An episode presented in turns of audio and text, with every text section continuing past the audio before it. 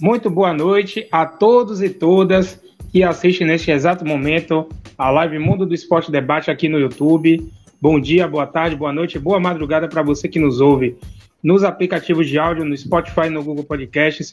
Está começando mais uma live Mundo do Esporte Debate. Eu sou o Gabriel Evangelista, muito boa noite. E aqui estou com Antônio Neto, né, meu amigo aqui, meu colega de live. Estamos aguardando ainda João Gabriel Graça entrar aqui na live. Antônio Neto hoje que está com o, o, o codinome Mohamed, né? Para quem nos ouve no Spotify e no Google Podcast e não está assistindo a gente, né? Vendo a nossa cara feia. E hoje a gente recebe uma cara bonita. Reinaldo Oliveira, é, setorista da Rádio Transamérica, está aqui conosco como nosso né, convidado especial da live número 21, Live Mundo Esporte Debate. Seja bem-vindo, Reinaldo. Valeu, Gabriel. Um abraço para você, um abraço aí para a galera que está chegando aí agora ali na live Mundo do Esporte Debate. Prazer, né? Tá participando com você pela primeira vez, já tenho acompanhado aí. Muitos convidados bacanas já passaram por aqui. Prazerzão também tá com meu amigo Antônio Neto. A gente sempre brinca ali no Twitter, nas postagens. Então é um prazer estar tá participando aí com vocês. Vamos falar tudo. Sobre Bahia, Vitória, o que vier a gente fala. Beleza, Reinaldo. É, vamos começar né, falando um pouquinho do Vitória, né? A gente, em off aqui, a gente ia começar um, um, um, leve debate sobre o Vitória. O Vitória que não jogou nesse final de semana, né? Folgou aí na rodada do, do Campeonato Baiano. O Vitória só joga no, no próximo fim de semana. E aí o Vitória parece que agora está liberado, né? De contratar, é, de inscrever jogadores, na verdade, por conta daquela punição da FIFA, né? Chama de, de transfer ban por conta ainda daquela dívida com o Walter Bow, o argentino que o Vitória contratou em 2018, ainda, ainda devia né, um, um, um dinheiro a Walter Bow e aí foi parar na FIFA. E aí eu queria que Reinaldo né, falasse mais sobre o, o assunto e falasse também sobre o Vitória, né? Fica à vontade. O Vitória que não jogou, mas que é, treinou. Teve o jogo treino também, né? Com o, o Falcon lá de Sergipe, acabou empatando, e aí Reinaldo vai falar um pouquinho também sobre o Vitória. Fica à vontade, Reinaldo. Perfeito, viu, Gabriel? Só para a gente começar falando sobre o transfer ban, né? Surgiu devido a dívidas não cumpridas, não pagas. Foi o caso do Walter Bow e aos seus empresários. E ao Boca Júnior também, ainda teve também essa situação. Foi um jogador que veio na gestão de Ricardo Davi Porém, os acordos aconteceram nessa gestão de Paulo Carneiro e não foram cumpridas. Por conta disso, foi parar na FIFA. E agora, enfim, o Vitória está ainda resolvendo. Não resolveu ainda, mas já está tudo acertado, né? Já se acertou com o Walter Bow, já se acertou com o staff do Walter Bow, já se acertou com o Boca Júnior. Enfim, dinheiro pinga na conta do Vitória em relação à negociação do David e do Samuel vai servir para quitar essas dívidas iniciais, que são as dívidas que eu considero mais importantes do Vitória, porque o Vitória hoje está impossibilitado de inscrever jogadores no BID. Contratar ele pode, ele não pode inscrever. Não é à toa que o Santiago Trellis foi contratado e o Vitória está correndo ainda contra o tempo para tentar inscrever o jogador no Campeonato Baiano. Acho meio complicado, né? Porque o limite é até o primeiro dia útil que antecede a, a abertura da sétima rodada. O que acontece se você pegar a tabela, Gabriel, dia 1 de março, 2 de março, no máximo. Então acho muito corrido o Vitória conseguir, mas está tentando. É, agora, falando da situação do clube, é, o Vitória teve que fazer 14 contratações correndo, porque estava essa situação, né, que ia entrar em vigor 1 de janeiro, então fez essas contratações correndo, trouxe 14 jogadores, 30 jogadores deixaram o clube, inclusive o treinador, o Vitória está com o Dado Cavalcante, ex-Bahia, e tudo mais. Então, tá tentando reformular ainda o seu elenco e claro que resolvendo esse transfer ban vai dar uma melhorada, uma amenizada. Porém, o futebol ainda está deixando a desejar. Eu que é, presenciei esse é, jogo treino, é amistoso, né? Vitória contra o Falcon de Sergipe. O Roberto é que deve ser o titular na próxima partida, no lugar do Guilherme Queiroz, que não vem bem, o mesmo Guilherme Queiroz que perdeu o pênalti no Bavi. Então, essa deve ser a única mudança nesse jogo em relação aos jogos anteriores. Então, é a entrada do Roberto no lugar de Guilherme Queiroz. É o time tentando se acertar, Gabriel.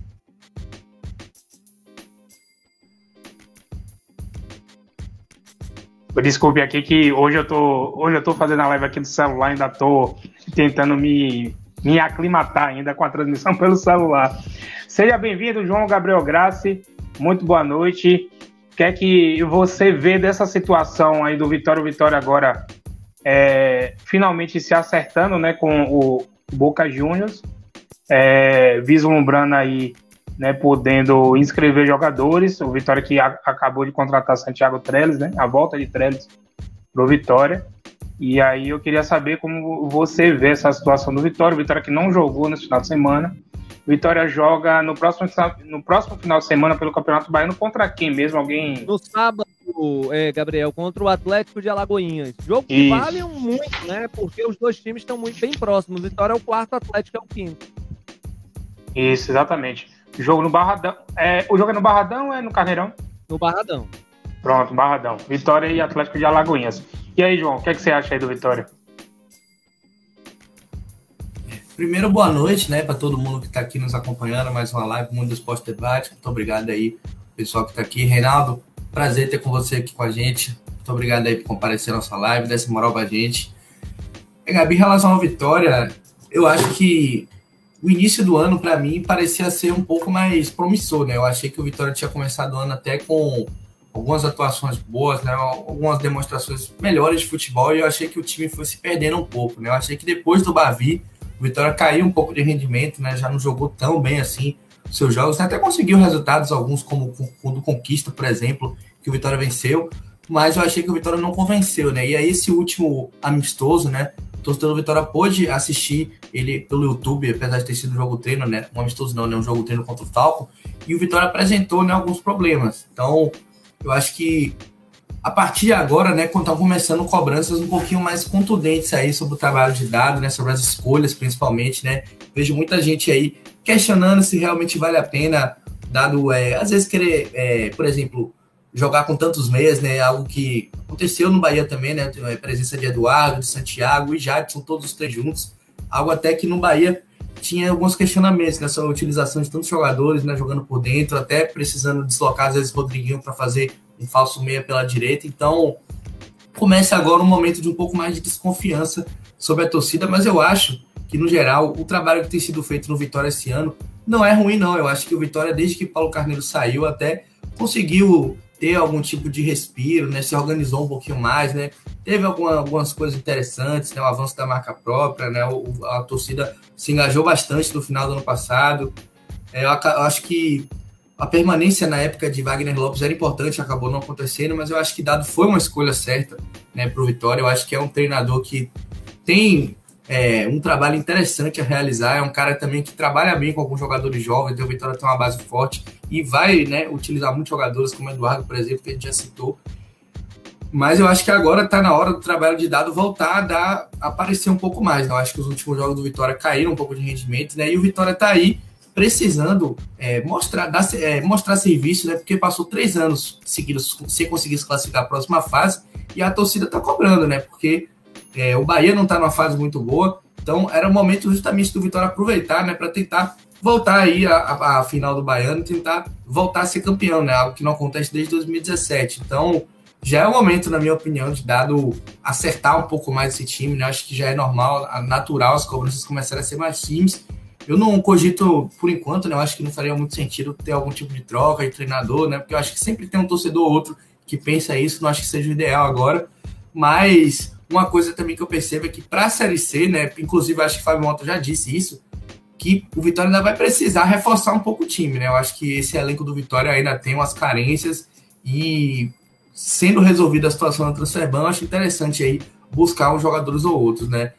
É, eu acho que talvez algumas escolhas também, por exemplo, Matheus Moraes, acho que já tá bom de voltar para esse time titular, né? A gente viu que Everton Páscoa teve uma sequência, eu acho que não agradou tanto, né, o torcedor do Vitória. Então, umas coisas aqui que eu acho que Dado pode melhorar aqui e ali, mas eu acho que são coisas que ele mesmo vai corrigir durante o tempo. Eu acho que o trabalho de Dado tem tudo a ser bom para o Vitória durante a Série 7, que o Vitória tem aí uma chance de brigar ali pela volta à Série B, mas como eu falei, precisa contratar mais algumas peças. E diretamente da Bate Caverna, Antônio Mohamed Neto, fique à vontade para poder falar também do Esporte Clube Vitória. É, queria pedir desculpas ao pessoal pela iluminação precária aqui, porque hoje meu ring light ele não quer funcionar de maneira alguma. Já coloquei aqui ele em diversas entradas aqui do notebook, ele não está funcionando, por isso essa, essa escuridão aqui. Então, fica o pedido de desculpas. Eu concordo com o João, eu acho que o início do, do Vitória, da temporada do Vitória, foi bastante promissor, né? A gente via um time até organizadinho em campo, um time jogando muito bem nas primeiras partidas. Jogou muito bem o Bavi, na minha opinião, foi o melhor time naquele jogo.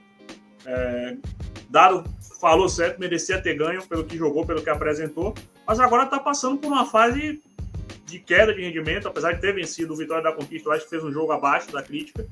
É, Lucas Arcanjo foi muito bem naquela partida, né? Acabou ali fazendo defesas importantes, intervenções uh, muito importantes. Eu concordo com o João quando ele fala que Matheus Moraes tem que ser titular nessa zaga do Vitória. Eu acho ele talvez o melhor zagueiro do time, é muita qualidade ali técnica. E, cara, é muito importante que o Vitória resolva esse problema do transfer ban, porque é, é o que eu estava, inclusive, conversando com alguns amigos ontem. O time do Vitória, uh, ah, para a Série C, ainda não está muito, muito bem encaixado ali, né? Precisa de algumas peças a mais. É um time, claro, que se tem muitas peças novas já, contratou bastante em dezembro, aí antes da punição entrar em vigor, né? O Vitória teve que refazer praticamente o elenco, trouxe caras novas, manteve algumas peças importantes, mas teve que trazer muitas caras novas. Perdeu o Samuel, perdeu o David, que para mim eram as referências desse time do Vitória. Conseguiu manter o Lucas Arcanjo, que, é, na minha opinião, não sei se o Reinaldo concorda, foi o melhor jogador do Vitória na Série B do ano passado. É, conseguiu mantê-lo aí no time. Mas é importante que o Vitória reforce o elenco ali e faça algumas contratações pontuais, né? Jadson é um jogador importante, mas precisa desse, desse, desse apoio. Ele já não é mais nenhum menino, né? Eu gostei muito de Luigi também, é, principalmente no Bavia, ele foi muito bem no jogo. Gosto do Roberto também, na lateral esquerda, é um jogador bastante interessante, né? É um jogador que tem ali um, um poder ofensivo muito grande também. Mas é importante aí mais algumas contratações para dar aquela ajustada, né? Sobre o, o, trabalho de Dado, tenho gostado. É, Dado, ele entendeu a limitação do time que ele tem, ele não tem feito ah, muitas coisas é, que ele fazia no Bahia, por exemplo, porque ele percebeu a limitação que ele tem, ele tem que trabalhar ali com pouco. É, ah, obrigado aí, gente. O pessoal tá aqui falando que é, o Roberto deixou o time, né? Mas era um jogador bastante interessante. Mas realmente é um time que precisa de alguns acertos. Não vejo motivo para mudança de treinador. Eu acredito muito no trabalho de Dado. Para a Série C, eu acho que ele é um nome excepcional. Cara, se o Vitória se reforçar ali pontualmente, vejo o Vitória como forte candidato ao acesso, sim. Né? É um time que já tem jogadores muito, de muita qualidade e reforçando pontualmente consegue tranquilo aí é, esse acesso. É né? um dos favoritos, querendo ou não, é o Vitória, é um time que tem um, peso maior do que, do que os outros estão participando ali da terceira divisão, mas é, precisa que resolva esse negócio, essa, essa questão do transfer ban para poder é, fazer essas contratações, para poder ajeitar esse time. Sobre Trellis, rapidinho, gostei muito uh, da contratação dele. É um jogador que teve sua importância quando passou do Vitória na primeira vez, né? Eu acho que a passagem dele pelo Vitória foi ali o ponto alto da carreira dele até então, né? Pelo menos na, na, nas passagens que ele teve aqui no futebol brasileiro, a passagem do Vitória dele foi o ponto alto e é um, um, motivo, um, uma boa oportunidade para que ele recupere esse bom futebol. Tá chegando com o Vitória desacreditado na Série C e é um jogador que tem a qualidade para talvez ser aí o grande, grande, o grande líder, né, do elenco do Vitória nessa disputa dessa Série C. Beleza, Antônio Neto. É... O Vitória, no sábado, ele enfrenta o Atlético de Alagoinhas no Barradão. Esse jogo vai ser às 16 horas. O Atlético de, de Alagoinhas, no sábado, agora passado, é, enfrentou o Ceará pela Copa do Nordeste lá no Carneirão e acabou sendo derrotado por 1 a 0. Inclusive, hoje saiu uma, uma notícia que o árbitro da partida colocou na súmula ofensas do presidente do Atlético de Alagoinhas, é, Albino Leite, que é o zero e em estar tá, é, acuando árbitros lá no Carneirão, né? Não é a primeira vez e, pelo visto, não vai ser a última vez. Aí eu queria saber de, de Reinaldo o que é que ele acha do nobre presidente do, do Atlético de Alagoinhas, que se envolve em mais uma polêmica. Isso aqui não é antigamente, né? Onde os dirigentes entravam, davam um pontapé em juiz, acuava a arbitragem Eu acho que temos que evoluir também nesse sentido. Se o Atlético está começando a figurar no cenário nacional, jogando contra Náutico, Ceará e tudo, não tem porquê dirigente estar tá invadindo o gramado para coagir a arbitragem. Não tem um porquê, até porque hoje a gente tem câmeras de tudo que é lado, né? Se tiver alguma irregularidade bem assintosa, isso aí vai ser vai de contra a arbitragem. Então, acho que não é bem por aí.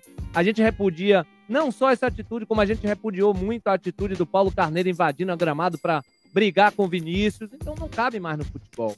Não, isso não cabe mais no futebol. A gente não tá vivendo mais na época de antigamente, onde Maracajá botava a bola debaixo do braço e disse: não vai ter mais jogo, não. Só se marcar falta ali ou pênalti. Era assim. Antigamente o bicho pegava. Era Paulo Carneiro dando bunda, na, na desculpe, dando, dando chute no, na poupança do, dos árbitros em campo. Então, não, não cabe mais no futebol. Né? Não estamos mais antigamente. Precisamos evoluir. O Atlético, principalmente, que está começando a figurar no cenário nacional. E até porque, né, Reinaldo, é, o próprio Atlético é, né, falou né, que a prioridade do Atlético no primeiro semestre é o Campeonato Baiano, não é a Copa do Nordeste né? Até porque é o campeonato baiano que decide o ano do Atlético. É, é a classificação para a Série D, participação na Copa do Nordeste, né? No ano que vem, como ele está participando esse ano, né? Pela primeira vez até.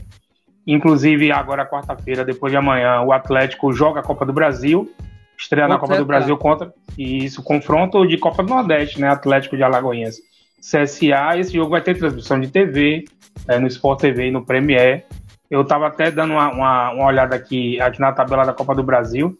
Para você ter uma ideia, o jogo do Vitória não vai ter transmissão de TV, né? Pelo menos por enquanto, né? Eu contra o Castanhal, lá no dia 3 de março. Né? Alguns jogos né, que não tem transmissão do Sport TV, do Premier, da Globo e do, do Amazon, né? Que agora é a novidade nessa Copa do Brasil. É, pode ter transmissão do Eleven Sports, né? Que normalmente nas últimas Copas do Brasil esses jogos sem transmissões né, de, de, de dos canais né, lineares né, que normalmente transmitem. Acaba sendo transmitido lá. Por enquanto, não tem transmissão de Vitória e Castanhal, mas vai ter transmissão de Atlético de Alagoinhas e CSA, agora quarta-feira, 21 e 30 lá no Carneirão. O Atlético que precisa vencer o CSA para poder classificar e se empatar o CSA que classifica, né? Então, o CSA joga pelo empate, o Atlético tem a obrigação de vencer o CSA. E o Atlético né, aparece já no cenário de Copa do Nordeste, vai aparecer agora no cenário de Copa do Brasil. É o atual campeão baiano, mas tem um presidente que não condiz com o, o, o momento do time, né? É, defendendo o título baiano, né? Enfim, participando de competições nacionais e o cara consegue fazer um papelão desse que não é a primeira vez, né? Repito, já fez isso algumas vezes e que é uma coisa que não cabe no nosso futebol, no futebol baiano, nordestino e brasileiro, né? Mas enfim, é, vamos falar agora um pouquinho do. Rapidinho, Gabriel. Não só lhe interromper, certo. só contar um fato curioso que aconteceu no Antônio Carneiro sábado.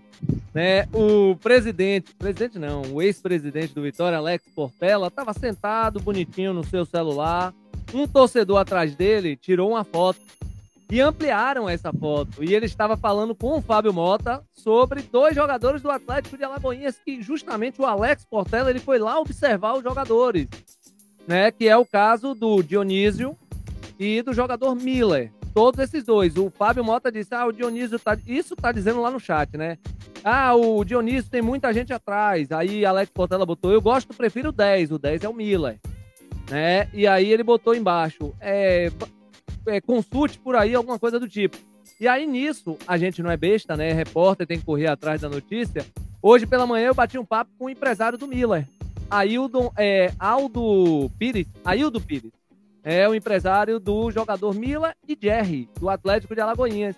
E ele me disse, é, Reinaldo, realmente o Vitória demonstrou interesse no Miller e o Jerry foi oferecido por mim ao Vitória também. Então hoje o Vitória ele tem a preferência no Jerry e no Miller.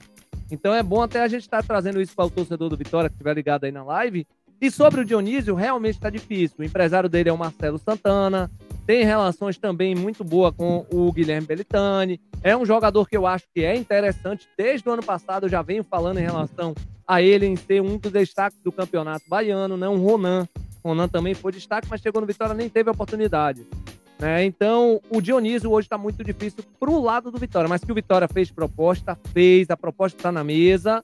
Porém, inclusive tem até uma foto do Marcelo Santana do lado de Alex Portela. Então já há uma relação, já houve conversa, mas em relação ao Miller e ao Jerry, podem pintar no Vitória aí no término do Campeonato Baiano. Então, só trazer essa particularidade, porque torcedor não é brincadeira, né?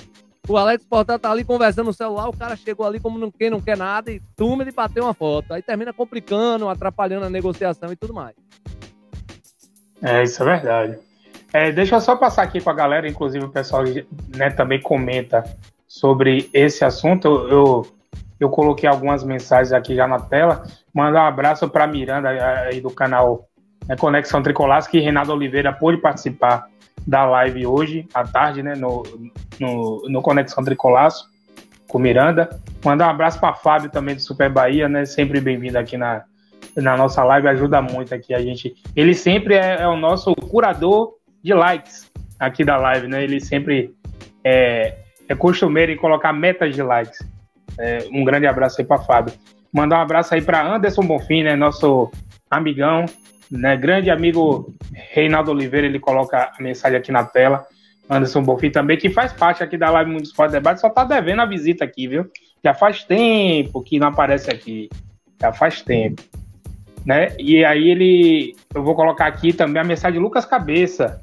Boa noite, amigos, em que pese Reinaldo ser torcedor do rival. Gosto do trabalho dele pela seriedade e respeito com que trata as coisas. Lucas Cabeça, torcedor do Bahia ex-conselheiro do clube e ex-secretário né, do Conselho Deliberativo do Bahia.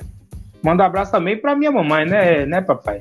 Oi, chegando, boa noite, Vilma Nascimento, minha mãe. Beijo, minha mãe. Sempre dando uma moral aí pra gente. Miranda também, né, colocando a mensagem. Manda um abraço para todos, né, que assistem a gente. Marcos Vinícius também. Cadê a mensagem, Marcos? Marcos Vinícius também, nosso grande live espectador, né? Toda a live tá aqui colado com a gente assistindo. Um abraço, Marcos, né, grande torcedor do Bahia. Anderson aqui fala que Dionísio e Miller são bons nomes para o Vitória para a disputa do Campeonato Brasileiro da Série C. E ele ainda completa aqui que outros bons jogadores do Campeonato Baiano são Kaique Bonfim do Bahia de Feira e o Helder da Jacuipense, né? É... Tem, tem alguma, alguma coisa sobre esses dois, Reinaldo? Não, não, que eu saiba não. O que tem foi uma sondagem em relação ao Arnold, que marcou o gol contra o Bahia, ele que é do Barcelona de Ilhéus. Houve apenas uma consulta, nada de proposta, não sentaram para conversar, até porque o Barcelona de Ilhéus não vai querer se desfazer de nenhum jogador agora nesse momento no campeonato. Mas que houve sim uma consulta, houve. É, Arnold, esse se não me engano, é camaronês, né? Isso, perfeito. Esse Arnold é o lateral esquerdo, né, Reinaldo? Ele parece um jogador interessante. Ele, o, ele tem uma qualidade muito interessante, João Graça. Eu não sei se também se você sabe, a gente também é analista de desempenho da CBF, né? Eu sou analista de desempenho profissional de base CBF. Então a gente conhece um pouquinho. Ele tem uma qualidade interessante, que ele não só joga pela linha de fundo, ele corta para dentro. E isso unilateral é muito interessante. Você percebe que o Renan Lodge rapidamente foi jogar na Europa por ter essa qualidade. Né? Então é, é interessante essa qualidade dele. Eu gosto bastante. O Arnold, tanto que o gol dele foi por dentro, em cima do Bahia. Exato. É, agora eu queria falar, agora Reinaldo, né? Reinaldo que daqui a pouco vai entrar no ar lá na Rádio Transamérica, então o tempo dele aqui com a gente é, vai estar tá um pouco limitado, então eu queria aproveitar que ele está aqui com a gente e, e, falar um pouquinho sobre o Bahia, né? O, o, Bahia que acabou sendo derrotado pelo Fortaleza no último sábado lá no Castelão. É, o Bahia acabou perdendo por 3 a 1 para o Fortaleza. O Bahia que fez é, um primeiro tempo, na minha opinião, abaixo do, do jogo que tinha feito contra o, o CSA. Foi um, um, um, verdadeiro primeiro tempo de um time de Série A contra um time de Série B. Né? Ficou bem, bem, bem notório isso. No segundo tempo, deu, deu uma melhorada até. O, o time teve algumas mudanças no, no intervalo e logo no primeiro minuto do segundo tempo o Bahia diminui com, com Roda Liga, que é a diferença técnica do time, né? Não tem nem o que, o que, o que contestar. Mas aí depois, é, alguns gols perdidos, alguns lances, algumas batidas de falta de roda liga, mas aí né, prevalece a maior qualidade do Fortaleza, que é indiscutível. E ali no final do jogo, o Bahia né, se lança todo ao ataque para poder fazer o gol de empate. E o Bahia acaba levando o, o terceiro gol no contra-ataque, e aí fecha o caixão do Bahia e o, e o, Fortaleza vence por 3 a 1 e o Bahia que começa a se complicar na classificação da Copa do, do, na Copa do Nordeste É, houve até uma ajudazinha, o Globo, o Globo ganhou. O último jogo acabou ajudando o Bahia, o Globo venceu o Floresta do Ceará. E eu queria que Reinaldo comentasse também sobre o Bahia nesse último jogo e como ele vislumbra aí o Bahia para o jogo de quinta-feira, né? Que é o jogo atrasado, Bahia Sampaio Corrêa, que seria na primeira rodada, vai acontecer agora na próxima quinta-feira, nove e meia da noite, na Arena Fonte Nova. Uma coisa, Gabi, que eu tenho muito pontuado nas lives a qual eu participo do pessoal do Bahia, é que Guto, ele tá precisando ter uma coerência nas escalações, sabe? Ele já tem 47 dias de trabalho lá no Bahia nessa, nesse início de temporada. Não tem por que cada jogo ele ter uma escalação diferente. Está prejudicando o Bahia. O Bahia ainda não encontrou a sua formação ideal com 47 dias de trabalho. Acho que falta um pouco de coerência no Guto. No jogo contra o CSA mesmo, ele começou com Matheus Bahia na esquerda, ele começou com Raí jogando, ele começou com o jogador Daniel. Aí nesse último jogo agora, no, contra o, o, Fortaleza, ele já me começa com Luiz Henrique, que ao meu ver é a melhor opção do Bahia jogar na lateral esquerda, não enxergo outro. Né? O Djalma ele não consegue jogar o futebol que o Luiz Henrique vem desenvolvendo. Luiz Henrique também é um jogador que pode jogar muito bem por dentro. Ele pode fazer essa inversão no decorrer da partida. Não precisa colocar um lateral esquerdo e passar ele para fazer essa função por dentro. No decorrer do jogo, ele pode fazer essa função por dentro facilmente. Então é uma qualidade também que eu destaco do Luiz Henrique. Jogador interessante. E ele começou com o Mugni no lugar do Daniel e começou com o Ronaldo no lugar de Raí. O Guto, ele vem pecando muito nas variações das escalações. Ele tem que ter um esqueleto e no esqueleto ele vai pontuando no decorrer dos jogos. Quer fazer experiência? Faça no decorrer dos jogos. Não faça no início das escalações, não, que você vai terminar se complicando todo. Eu acho que o Bahia hoje ele não tem um corpo ainda, ele não está encorpado, porque o Guto ele mexe muito nas escalações. Não é por causa de parte física, não é porque o jogador vai estourar. Eu não entendo o motivo. Eu não sei se ele está pressionando a diretoria e dizer, ó, hoje eu vou entrar assim porque vocês não me deram aquelas peças sabe? A gente que trabalha no futebol sabe que funciona assim. Não é à toa que ele vem colocando, às vezes, de vez em quando, Luiz Henrique de meia, mesmo tendo Oscar Ruiz ainda no elenco, para dizer: ó, eu tô usando um lateral esquerdo de meia, você não vai me dar um meia, não? Eu vou ter que improvisar até quando? Para ele é improvisação, né? Para o Guto. Então ele pode estar tá pressionando a diretoria também nesse quesito para que tragam outras contratações. Mas eu acho que o fator principal do futebol do Bahia não está aparecendo ainda nesses jogos iniciais é a coerência nas escalações. Se ele tivesse um time base e fosse mudando no decorrer dos jogos, ele ia dar rodagem a todo mundo do mesmo jeito e teria o seu time base. O torcedor, Gabriel, quando você hoje, você olha a escalação e você não sabe qual o time que vai jogar hoje, isso é perigoso né? Porque quando a gente sabe certinho escalar o time do Bahia, é porque realmente aquele time encaixou, que o torcedor tem confiança. Mas hoje o torcedor do Bahia, cada escalação, ele espera uma hora antes do jogo para ele saber qual é o time que vai entrar em campo. E isso é perigoso. Ele tem que ter um time base e no decorrer dos jogos ele ir mudando. Acho que o Guto vem pecando nisso e, claro, peças de reposição. O Bahia está carente de peças. O Bahia perdeu muita gente interessante. O Conte, Índio Ramírez, Gilberto, Nino Paraíba. Ou seja, ele não trouxe jogadores qualificados. Ele trouxe para um problema do Bahia grave, que o Bahia não tinha primeiro volante. Eu não enxergo o Patrick como primeiro volante, eu não consigo enxergar. É um jogador que não marca direito, não dá o primeiro combate, onde ele tem que dar, né? Por ser o, aquele primeiro volante, ele não dá esse combate. E o Bahia esse ano só trouxe o William Maranhão por enquanto. Enquanto o William Maranhão não tiver 100%, o Patrick vai sendo usado, o Rezende também. Eu acho muito pouco ainda. Eu acho que as peças também estão faltando chegar. É, concordo, Renato. Concordo em gênero, no grau. O Bahia, assim, apesar do início de temporada, apesar de que não, na né, pré-temporada inexistiu e de ainda estar procurando uma, uma, uma formação ideal, eu acho que é, o tempo urge, né? Então, essa rodagem aí do time titular acaba prejudicando né, também questão de trozamento. E, e outra, é, o Bahia está começando a ser ameaçado de, de, de não classificar na Copa do Nordeste e não classificar também no Campeonato Baiano, que seria, para mim, um desastre né, no primeiro semestre, já que até, até a primeira semana de abril, Bahia só tem Campeonato Baiano e Copa do Nordeste para jogar. Né? Série B só começa na segunda semana de abril, a, a Copa do Brasil para o Bahia só começa no, no segundo, na segunda quinzena do mês de abril também. Então, é, eu acho que Guto já tem que começar a estar tá, a tá desenhando um time titular mais claro, né, para poder estar tá escalando aí nas próximas rodadas. Eu concordo que Luiz Henrique hoje é, seria a principal peça para a lateral esquerda no momento, né? Até porque a gente tem é, o Bahia tem Matheus Bahia ainda muito instável e outra, o Bahia quer negociar Matheus Bahia, né? não tem, é claro e evidente que não tem interesse nenhum de estar tá ainda mantendo né, Matheus Bahia para a temporada. Está mantendo por enquanto porque precisa colocar na vitrine para poder negociar. E Djalma que ainda não encaixou. E eu até acharia interessante, isso alguns dias atrás, né? Jogar com o Djalma de lateral esquerdo e jogar com o Luiz Henrique na ponta esquerda fazendo a dobra, a mesma coisa que Guto fez no ano passado, com Matheus Bahia e com, e, e com Juninho Capixaba. Isso foi usado, usado pouquíssimas vezes até.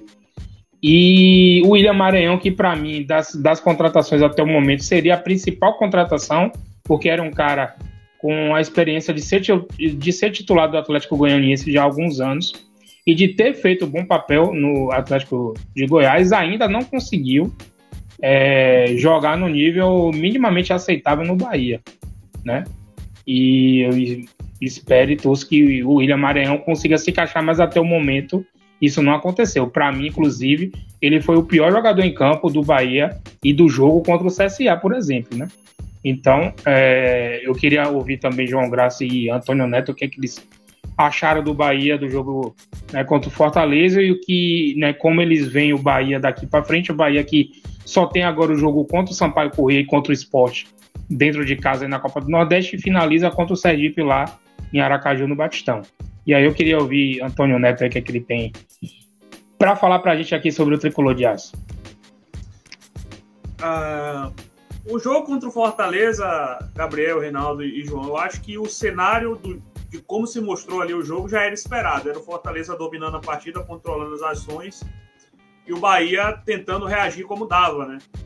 O, o, o que acontece é que no primeiro tempo, principalmente, o Bahia aceitou o jeito de jogar do Fortaleza, tentou ali alguma coisa ou outra, como até João comentou com a gente no, no grupo, no, no, grupo nosso, né, que o, o Bahia não estava completamente entregue no jogo, mas também não tinha organização. Ah, tentava criar, não tinha o poder de criação, né? Mugni extremamente perdido no jogo, é um jogador que eu elogiei bastante, ainda elogio, perdido completamente, sem saber ali o que fazer, né? Meio devagar. Raí e, e Marco Antônio, as únicas válvulas de escape do time. Eu não, não queria fazer isso porque é um jogador de 20 anos e, e eu sei que tem espaço para evolução ainda, mas o zagueiro Henrique completamente perdido também. É, eu até brinquei com meu pai, toda vez que ele pega a bola, ele quer se livrar logo. Ele olha para os dois lados e joga a bola de qualquer jeito para onde ele está virado. Ele não gosta de ficar com a bola no pé. Tenho essa impressão vendo ele jogar. Porque é normal da idade, é nervosismo da idade, e jogando num jogo desse nível, ele ia sentir. Uh, sobre a escalação de Guto, eu não entendi também a, a, a opção dele uh, por, por Matheus Bahia, por Matheus Bahia, sendo que Luiz Henrique já vem se mostrando um jogador muito mais útil né, e, e, muito mais qualificado. Tem entrado bem nos jogos onde participou, né? Participou, acho que de todos os jogos, se eu não estou enganado, né? Desse ano, o Luiz Henrique. Acho que ele entrou em todos os jogos. Uh, no máximo um ou dois ele ficou de fora mas ele já jogou ali na lateral, já jogou na ponta, nas duas pontas, inclusive, e tem feito boas, boas participações. Uh, gosto muito mais de Rezende do que de, de. não, titular. Ah, o titular, perdão, Luiz Henrique, verdade. É, quando ele coloca Matheus Bahia, me atrapalhei, João. Valeu aí, João passou aqui a peça para mim. É, eu me atrapalhei. Quando ele coloca Matheus Bahia, que ele dobra ali com Matheus Bahia, que melhora. Me embolei tudo. Misturei pensamentos, me desculpe. Mas é, voltando para o que eu estava falando, o primeiro gol do Fortaleza, inclusive, sai no vacilo ali de Luiz Henrique, né? É, não, não dá para ele disputar no corpo com Moisés, mas é, outra coisa que me chamou bastante atenção nesse lance foi ah, justamente o, o, desespero do Bahia, né?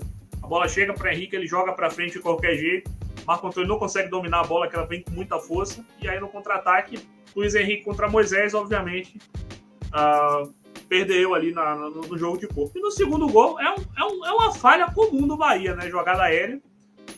O Bahia parece que acertou essa, essa, essa marcação dentro da área, mas o Bahia nunca consegue recuperar a segunda bola. É raro o Bahia recuperar uma segunda bola dessa de escanteio, de bola levantada na área. E aí sai o gol do Fortaleza, gol de Moisés, né? Que para mim, bom jogador, boa contratação esse Moisés. Eu acho que inclusive ele é melhor jogador do que Robson, né? Vocês podem discordar, mas eu acho que ele é melhor jogador do que Robson, tem mais qualidade ali. Excelente contratação do Fortaleza. No segundo tempo, agora sim eu vou, eu vou chegar na minha, na minha, na minha, no que me confundiu aqui. Quando ele coloca Matheus Bahia, que ele dobra ali a, a esquerda, como ele vinha fazendo, e Gabriel já colocou isso no ano passado, o time evolui, o time cresce. Quando ele dobra ali a, a, a esquerda, né? quando ele tem Matheus Bahia e Luiz Henrique. É, foi o melhor momento do Bahia no jogo, tanto que o Bahia fez o gol logo no início. Uh, teve algumas oportunidades ali mais claras de fazer o segundo. Mas é, foi se lançando ao ataque, foi se desgastando. Uh, no momento onde o Bahia teve que mudar, o Fortaleza obviamente tinha mais qualidade para colocar em campo do que o Bahia. E ali no momento, no, no, último minuto do jogo, no último lance da partida, o, Fortaleza conseguiu fazer o, o, terceiro gol e matar o jogo. Né?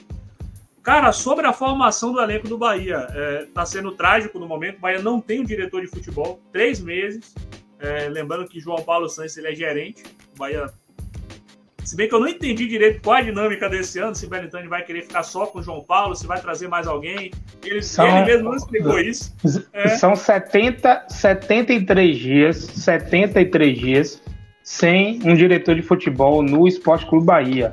O próprio Belintani, em reunião do Conselho Deliberativo, disse que vai trazer um nome para a direção de futebol e está vendo o navio passar sem fazer nada. O Goiás acabou de fechar, fechou agora nesse final, no final de semana com o Paulo Tuori, que tinha saído do Atlético Paranaense, e está vendo o barco passar. Né? 73 dias sem diretor de futebol para um time como o Bahia, que acabou de ser rebaixado, é um fato para se criticar bastante. Bastante mesmo. Pô, com todo respeito ao Goiás que eu tenho, mas se Paulo Tuori negociou e acertou com o Goiás, ele poderia ter negociado e acertado com o Bahia também, independente do Goiás estar tá na Série A e o Bahia estar tá na Série B. Mas enfim, é, falta um planejamento. É, pouquíssimas contratações, o Guto sente isso, o Guto não tem banco. Né? É, e, e, eu percebo o, o, Guto não querendo queimar, talvez, ali os jogadores como o Quadrado, como o Choco, né, que são jogadores que ele está levando para os jogos ali para colocar no banco. É, ele já explicou que Jonathan está rendendo abaixo, até por isso ele está levando o André, que está indo bem quando, quando acionado. É, sinto falta de Marcelo Rian também. Não sei aí qual é o, o motivo. Ele não está lesionado, pelo que me passaram, é opção. Uh, enfim, se tiver lesionado, lesionou por agora. Né? Mas até onde eu, onde eu tinha informação era opção de Guta, ele não estava levando por, por, por opção pura. Mas enfim, é um time que precisa ser montado rápido, né? Seria desastroso para o Bahia, como o Gabriel já falou, ser eliminado na primeira fase do Nordestão e do Baianão, por mais que a, a, a, parte da torcida releve o Campeonato Baiano, né? Seria trágico aí para o Bahia ficar fora da, da, da, segunda fase dos dois.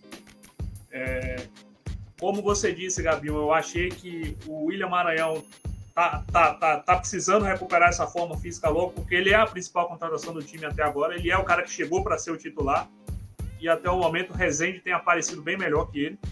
Né? Tanto que para mim Rezende tem que ser o titular da equipe, tanto Rezende quanto Luiz Henrique. E o Bahia precisa, cara, é, rapidamente tomar uma, tomar uma decisão e, e ajeitar essa casa na, na, diretoria de futebol. Perder do Fortaleza, querendo ou não, já estava meio que no roteiro. Né? O Fortaleza era o time mais forte e se impôs contra um time de Série B. Agora, as derrotas do Bahia para Atlético e Alagoinhas e o empate com o CSA, realmente aí foi o, para mim, foi ali o ponto fora da curva e o momento onde o Bahia se viu, é, se complicou, né, no campeonato. Tem três jogos para fazer, quatro jogos para fazer, né, perdão, uh, e tem que fazer aí o máximo de pontos possíveis, né. Sampaio Correia e Esporte são adversários complicados, o Sergipe, apesar do, do daquele jogo trágico de 2019, é um time que o Bahia costuma se dar bem, mas são jogos importantíssimos e jogos que viraram finais, todos eles. Beleza, Antônio Neto Mohamed. É, um pouquinho mais para frente a gente vai comentar também sobre Atlético Mineiro e Flamengo, o jogo de ontem pela, pela Supercopa do Brasil. João Grassi, é, como você viu o Bahia, como você vê o Bahia para as próximas rodadas, o Bahia que tem é, três finais aí na Copa do Nordeste para poder decidir sua classificação. São dois jogos em casa, Sampaio Correia Esporte, e né, finaliza com o Sergipe lá em Aracaju, que acredito que é um jogo muito mais fácil do que vai ser contra o Sampaio Correia e contra o Esporte. E aí eu queria saber de você como é que você é, tá vendo o Bahia agora na Copa do Nordeste e também no Campeonato Baiano, né? Que ainda tem mais quatro partidas a cumprir na fase de classificação do Baiano. Olha, Gabi, é, como o Antônio falou, né? Infelizmente, Bahia chegou num, num patamar que a gente esperava, né? Não contava com os pontos do jogo do Fortaleza, né? Pelo que o Fortaleza vem se organizando nos últimos anos, né? A Fortaleza contratou bastante, manteve o seu tão elogiado técnico, Juan Paulo Voivoda, mas pelo que o Bahia apresentou nos últimos dois jogos, né? Um, uma boa reação contra o CSA, né? Foi buscar resultados contra o, quando estava com um jogador a menos, uma goleada sobre o Globo, né? Que era uma equipe mais frágil. Mas aí, quando você pega uma equipe mais frágil, o que você espera é justamente que o seu time goleie, né? Vence, convença, tem intensidade, cria chance de gol. Então, a gente viu, né, o Bahia parecer que estava se organizando um pouco nesses últimos dois jogos, né? Então, a gente até criou uma certa expectativa de que o Bahia poderia pelo menos é, sair com algum ponto, também pelo que o Fortaleza vinha jogando, né? A gente pega os últimos jogos do Fortaleza, o Fortaleza não vinha jogando tão bem, né? O último jogo, especialmente, que o Fortaleza enfrentou o Botafogo da Paraíba, o Fortaleza foi bem abaixo, né? O Botafogo poderia ter até vencido, né? Botafogo, que é um time da Série C, né? Tá aí, querendo ou não, na teoria, né? Num patamar abaixo do que o Bahia deveria estar. Então a gente poderia pensar, ah, se o Botafogo pode, o Bahia também pode, né? Teoricamente. E aí, quando a gente chegou lá no jogo, não foi bem isso que aconteceu, né? O Bahia não jogou bem. Eu acho até que não foi das piores atuações do Bahia na temporada, mas isso diz muito mais sobre o que o Bahia vem fazendo do que sobre o que foi o jogo, né? Porque o Bahia vem apresentando um nível muito baixo, e aí por conta do nível de enfrentamento, já era esperado que o Bahia fosse ser pressionado, né? Então, não acho que foi exatamente das piores jogos, só que os 20, dos piores jogos do Bahia na temporada, só que os 20 primeiros minutos, né, que foi ali mais ou menos o que Fortaleza precisou para dar uma bela assustada no Bahia. O Bahia sofreu muito, né? Me impressiona como o meio campo do Bahia tem dificuldade para marcar, né? O lado esquerdo do Bahia estava bem exposto. Né? O Fortaleza estava caindo muito por aquele lado ali. O Moisés, como vocês falaram, né? Um ótimo jogador. Deitou em cima do Bahia, né? Um jogador que fez o que quis ali. Caiu pela direita, caiu pela esquerda, né? Como também fez bastante coisa, principalmente pela direita, né? No caso, a esquerda do Bahia. E aí o Bahia teve uns 20 primeiros minutos de pane ali que Fortaleza mandou no jogo, né? E abriu o placar muito rápido, né? Fortaleza já tinha criado uma chance claríssima de gol. E aí fez o gol logo com uns dois ou três minutos, né? Então o Bahia já ficou abalado. O Fortaleza pressionou o Bahia durante um tempo e aí depois o Fortaleza mesmo não quis mais tanto a bola, né? Fortaleza recuou um pouco, deu a bola para o Bahia e deu até uma falsa impressão de que o Bahia estava com o jogo um pouco mais controlado. Mas vamos combinar, né? Que é muito mais Fortaleza que estava controlando o Bahia com a bola do que o Bahia que estava controlando o Fortaleza, até porque Fortaleza estava vencendo o jogo. E aí o Bahia teve até um pouco de posse de bola, né? uma posse de bola estéreo, mas não conseguia criar nada, né? Me chamou a atenção, como falou o Antônio, Lucas Mugni, numa, noite não muito boa, né? na tarde barra noite não muito boa, né? Um jogador que. Eu não, eu não vou ser incoerente aqui, né? Foi a mesma coisa que Darino Senna falou até no comentário também que ele fez que eu não achava a ideia, a ideia de entrar com o Lucas Mugni ruim. Eu achava que poderia dar uma consistência até para o meio campo, né? Pensando é, que Daniel não oferece tanto essa proteção, né? Um jogador que constrói bem, né? Que tem um bom passe, mas não é um cara que protege tanto o meio campo, né? Eu acho que o Lucas Mugni é um cara que consegue oferecer um pouco mais de proteção e também tem um pouco de chegada na área. Mas eu achei que o Lucas Mugni estava distante dos volantes, estava ali próximo à área, não estava criando nada, não estava segurando a bola, nem marcando. Achei que ele contribuiu muito pouco. Né? Acabou que a alternativa que eu achava que seria boa não acabou sendo boa na prática. Bahia sofreu né, no primeiro tempo. Quando o Fortaleza quis chegar de novo e fazer o gol no, no primeiro tempo, foi lá e fez. Chegou, fez mais um gol, né? Uma falha frequente né, do Bahia de não conseguir pegar a segunda bola, né? Impressionante, como isso realmente acontece bastante. E aí, com 2 a 0 no placar, o Bahia já foi com um placar bem ruim, né? 45 minutos já tomou dois gols aí fica difícil de você buscar, né? Porque até para você conseguir um pontinho, vai ter que remar muito. E aí o Bahia no início do segundo tempo até teve uma reação interessante, né? Eu não esperava tanto, eu achava que o Bahia tinha chance até de tomar uma goleada, não vou mentir, pelo que tinha acontecido. E aí o Bahia se ajeitou até, né? Essa substituição, como o Antônio falou, de dobrar os laterais, eu achei que realmente deu uma melhorada no time. Bahia não estava criando muita coisa, né? Mas estava fazendo até um jogo honesto. E aí achou um gol, numa jogada até bem trabalhada, né? Com o Luiz Henrique ali, Roda Lega, como sempre, sendo o primeiro técnico nesse time, né? Fez mais um gol, né? Um cara que está fazendo realmente uma temporada muito boa no meio de um caos, né? Que tem sido o Bahia. E aí o segundo tempo até que não estava tão ruim, só que aí o Bahia foi desesperado lá para frente, buscar o um resultado, né? E manteve mais aquela posse de bola, criando pouco. E aí o Fortaleza quase sempre levava perigo nos contra-ataques, né? E foi no meio de um contra-ataque. O Fortaleza fez mais um gol ali no final e aí decretou completamente. É, decretou como zero, né? A chance do Bahia de buscar um ponto, né? Então, não foi dos piores jogos do Bahia na temporada, como eu falei, mas não foi um jogo bom de novo, né? O Bahia, principalmente naqueles 20 primeiros minutos, sofreu muito é, o Bahia de muita dificuldade de marcar, o time muito espaçado. É, tá faltando muita organização. Eu acho que o elenco do Bahia não é bom o suficiente ainda, não é. Mas eu acho que esse elenco do Bahia poderia competir em alguns momentos um pouco mais, né? Eu acho que falta organização em alguns momentos.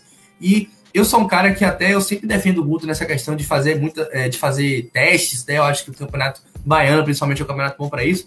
Mas a Copa do Nordeste é uma competição que eu acho que o Bahia tem que fazer mais o seu nome, né? Não que o baiano o Bahia vai jogar para perder, mas a Copa do Nordeste é uma competição que o Bahia não pode nem é, fazer testes tão aleatórios, né? O Bahia muda demais, né? Eu acho que o Bahia poderia, pelo menos, se for mudar, fazer uma ou duas mudanças por jogo. O Bahia veio com, acho que, cinco mudanças, né? Sendo que acho que foi só uma forçada por conta da expulsão de, de Luiz Otávio. Então o Bahia pode fazer um teste ou outro, como eu achei que Ronaldo até merecia a chance de aparecer como titular uma vez, não no lugar de Raí, né? Eu acho que Raí tinha que ter começado jogando. Mas você fazer um, uma adaptação aqui e ali pro jogo, né? No máximo um ou dois jogadores. Mas você pegar e trocar quatro, cinco, realmente descaracteriza demais o time. Então fica um pouco mais complicado, né? Aí o, o Bahia não tá conseguindo buscar o entrosamento certo. Então eu espero que daqui para frente o Bahia vai precisar colocar o melhor que ele tiver em todos os jogos, né? Tem que pensar logo num time, porque agora o Bahia não tem mais tempo de não vencer, né? O Bahia não pode ficar de fora da fase final do Baiano. Eu até compreendo que os times do, interior cresceram, né? E vem aí numa, uma melhoria, né? O Atlético, o Jacuipense, né? Alguns times do Bahia de Feira também, alguns times que têm feito um trabalho interessante. Mas Bahia e Vitória são times que não podem ficar de fora da fase final do Baiano, né? Eu acho que o mata-mata às vezes pode até acontecer uma zebra, mas primeira fase de Baiano não pode Bahia e Vitória ficar de fora, né? Ainda mais o Bahia, que teoricamente tem um orçamento maior. Então, Agora é o momento de tentar acertar o time, Gabi, e buscar os resultados aí, porque o Bahia tem que tentar fazer o melhor possível em todas as competições, né? Por mais que, como eu falei, que eu acho normal fazer um teste ou outro, o Bahia não pode não conseguir os resultados. O Bahia tem que vencer esses jogos. Deixa eu só pontuar uma coisa, Gabi, é, em relação a esse momento do Bahia, o jogo contra o Fortaleza, porque o Bahia vai encontrar isso muito nessa temporada. Né? Porque a Série B é menos técnica, mais força. E o Fortaleza mostrou ter muito mais força do que o Bahia. Não é à toa que o Marco Antônio perdeu na trombada lá, lá atrás. Depois o, o, Luiz Henrique não aguentou nem ficar em pé contra o Moisés. Moisés ganhou no corpo. O Bahia vai encontrar muito isso na Série B. Série B é menos técnica, mais força. O Lisca já disse isso em uma entrevista.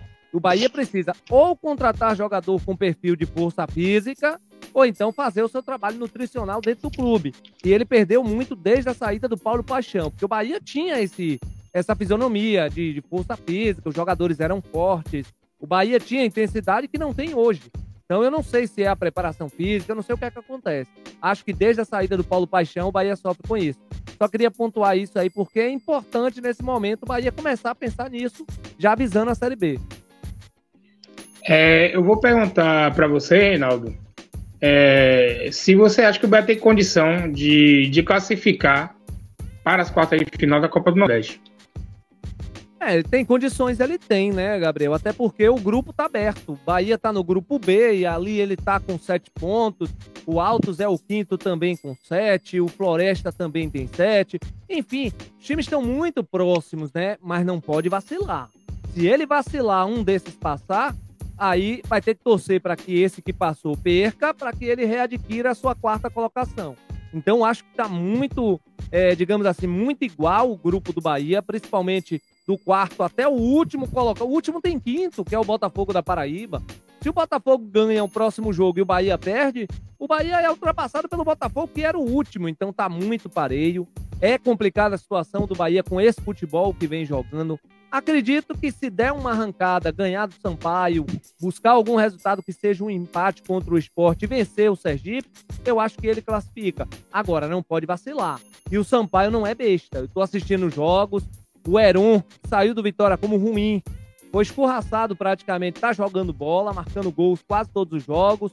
Ontem marcou um gol no cruzamento do Van, que era também lateral do Vitória na época. Enfim, tem que se tomar muito cuidado, principalmente em casa. Se ele vacilar contra o Sampaio Gabriel, aí eu posso lhe dizer, é difícil a sua classificação. Agora, no Baiano, também tem totais condições, mas é aquilo que eu venho dizendo. Só existe, ao meu ver, uma vaga para três equipes. Quais são as três, as três equipes? Vitória, Atlético de Alagoinhas e Bahia. Eu só enxergo um desses três classificando. Porque Jacuipense vem bem, 100% de aproveitamento, seis jogos, seis vitórias. Vem o Bahia de Feira depois com, se eu não me engano, 11 pontos, né? O Jacuipense já tem 18. 11 pontos Bahia de Feira, 11 pontos Barcelona de Léus, que é o terceiro colocado. E depois vem o Vitória com 8. Então eu enxergo que a quarta vaga é a única aberta. Né? Então, tanto Vitória quanto o, o Bahia, eles vão penar para conseguir a classificação no Campeonato Baiano. Acho que vai dar ou um ou outro. Essa é a minha visão. Jogo importante aí, até porque para as pretensões do Bahia é torcer que o Vitória perca do Atlético de Alagoinha, né? Ou, sei lá, ou o Vitória vença e não, acho é pra... o cenário melhor é um empate. Para o Bahia, o cenário melhor nesse próximo jogo aí, Vitória Atlético, é um empate e ele vencendo a Juazeirense no domingo. Então acho sim que o Bahia também tem condições no Baiano, só que é mais complicado do que a da Copa do Nordeste, que eu ainda enxergo a camisa do Bahia mais pesada no grupo B da Copa do Nordeste. Acho que se ele vence o Sampaio, é, empata com o esporte e vence o Sergipe, ele consegue a classificação. Essa é a minha visão. É, eu acho que é, o Bahia, no Campeonato Baiano, por exemplo, tem duas bolachas quebradas aí para poder enfrentar, que é o a Juazeirense e o, e o Vitória da Conquista, que estão fazendo um campeonato baiano terrível, até, até, até para a história dos dois, né? Nos últimos anos aí, Juazeirense e, e Conquista vinham fazendo campeonatos baianos muito melhores do que estão fazendo esse ano. O Vitória da Conquista o Bahia só pega na última rodada. A Juazeirense o Bahia pega no próximo jogo dele no Campeonato Baiano, né? Que é no domingo, lá em Juazeiro, campo ruim, o campo de, de Juazeiro sempre ruim, né? Mas o Bahia pega uma Juazeirense baixa. Depois o Bahia horas, sai. Só lembrando. 18 horas, 18 horas, ou seja, Roberto Carlos pode estar tá por trás ali de algum refletorzinho, né? Que ele já é o zerivezeiro. Mas, é, né, brincadeiras à parte, é, depois o Bahia tem o Atlético de Alagoinhas fora, onde o Bahia já perdeu esse ano para o próprio Atlético. E depois tem a Jacuipense, que eu acredito já vai estar até com a, com a primeira colocação garantida até o jogo contra o Bahia. E aí, enfim, óbvio que a Jacuipense não vai querer entrar em campo na Fonte Nova para querer perder para o Bahia, né? Vai jogar também para ganhar. E, e na Copa do Nordeste, acho que a bolacha quebrada que o Bahia vai pegar é o Sergipe, né? O Sergipe que faz uma Copa do, do Nordeste horrorosa, não ganhou de ninguém, empatou um jogo apenas. Mas o Bahia tem dois compromissos muito importantes aí pela Copa do Nordeste, que é Sampaio Correia e Esporte. É, principalmente Sampaio Correia, né, que vem, vem desempenhando na Copa do Nordeste. O esporte que está bambiando, parecido até com, com, com o próprio Bahia. E são os dois jogos que vão, que vão definir a situação do Bahia. Eu acho que o Bahia classifica, mas vai ter, vai ter dificuldades principalmente nessas duas partidas agora contra o Sampaio Correia e o Esporte. É, bem, Reinaldo, eu acho que você vai precisar sair por agora, né? Então, eu gostaria de agradecer demais a sua participação aqui com a gente, apesar de ter sido um pouco mais rápido, mas a gente combina também em outras oportunidades de você estar aqui de volta com a gente, né? Você é muito bem-vindo aqui, aqui na live, é um cara que é, fala muito bem apesar de ser mais ligado ao, ao Vitória, mas fala muito bem do Bahia, então é, a sua participação é muito importante aqui para a gente aqui na live. Sinta-se convidado para as próximas vezes e até breve. Lhe agradeço, Gabriel, lhe agradeço aí as palavras. Sempre que precisar, pode contar comigo. Estaremos sempre aqui batendo esse papo com o torcedor. Para você ter ideia, eu sou mais convidado em lives do Bahia do que do Vitória. Graças a Deus, tudo isso graças ao profissionalismo da gente. Desde quando eu comecei na rádio, eu desconstruí o torcedor dentro de mim. Sabe, eu gosto sempre de tratar todo mundo com respeito, com carinho. Tenho a minha opinião, que às vezes é divergente de aos torcedores, mas é respeito, né? Um tem que respeitar a opinião do outro. Como muitos disseram, eu pontuei em um grupo a qual faço parte no Zap, que o Bahia não jogou bem contra o CSA. O Bahia só teve quatro chances claras, que foi aquele chute de Patrick dentro da área, o chute de Daniel dentro da área e o chute de fora da área, se não me engano, de Marco Antônio pegou no travessão. E no segundo tempo, o gol, claro, e o chute de fora da área de Raí. Achei muito pouco, né? Mas claro, as circunstâncias do jogo, a expulsão do Luiz Otávio e tudo mais. Mas lhe agradeço as palavras, sempre que você precisar, pode contar comigo, estaremos aqui batendo esse papo sobre Bahia, sobre Vitória, sobre a SAF. Queria uma vez participar com você sobre a SAF, né? Eu estou lendo bastante, me informando bastante, participei de palestras, então a gente sabe um pouquinho onde está se metendo em relação à SAF. E o torcedor, ele às vezes viaja na maionese, mas eu não gosto de entrar nesse debate, porque eu deixo o torcedor viajar. É, a gente lê e o torcedor viaja, então é diferente. Então, se um dia a gente tivesse a oportunidade de participar com vocês, estaremos aqui. Obrigado também, João. Graça, não conhecia, um prazerzão, amigo. Tamo junto. Antônio Neto compartilha aí várias postagens com a gente no Twitter, a gente debate, mas sempre calo, voltado, sempre com muita educação, com muita serenidade. Lhe agradeço, Gabi. Aquele abraço. Galera, Transamérica FM agora, né? Por isso que eu não vou participar. Eu sou setorista do Vitória. É bom deixar claro pra eu não desempregar Pititinga. Senão daqui a pouco ele liga aí, vem cá, que história é essa? Não, eu sou setorista do Vitória, Pititinga, Manuel Nascimento. É o setorista do Bahia lá na Transamérica. Aquele abraço, Gabi. Valeu, Reinaldo. Muito obrigado, velho. Bem, vamos continuar aqui com a, com a live. E eu queria destacar algumas mensagens que a gente recebeu aqui no, no chat. E tem várias mensagens até, né? Eu queria destacar, mandar um abraço primeiro para Leandro Fernandes, né, grande conselheiro do Bahia, meu amigo também. Vem falando muito sobre SAF em várias lives aqui pelo YouTube. A gente tem uma live com, com o Leandro Fernandes aqui no canal e a gente falou muito sobre SAF. Quem estiver nos assistindo e tiver interesse né, de, de ouvir né, sobre o assunto, vá aqui nos, nos nossos vídeos e procure a live Mundo Esporte Debate com Leandro Fernandes a gente falou muito sobre SAF. E é, Miranda coloca aqui algumas mensagens falando sobre plano de sócio do Bahia, que ele acha que se não dava para fazer uma mudança em relação aos valores né, do, do, dos planos de sócio, se é, ter um plano de sócio mais acessível e qual seria um preço ideal para aumentar o número de sócios. Eu, particularmente, tenho uma, uma opinião que diverge é, de quem acha que sócio barato vai, vai, vai angariar é, uma boa quantidade de sócios. Eu sempre lembro é, de, um, de um plano de, de, que não era bem de sócio, mas era um plano que o Bahia lançou na época de Marcelo Santana, em 2015, chamado Torcedor de Aço, que custava 10 reais por mês, que, é, que era uma mera contribuição.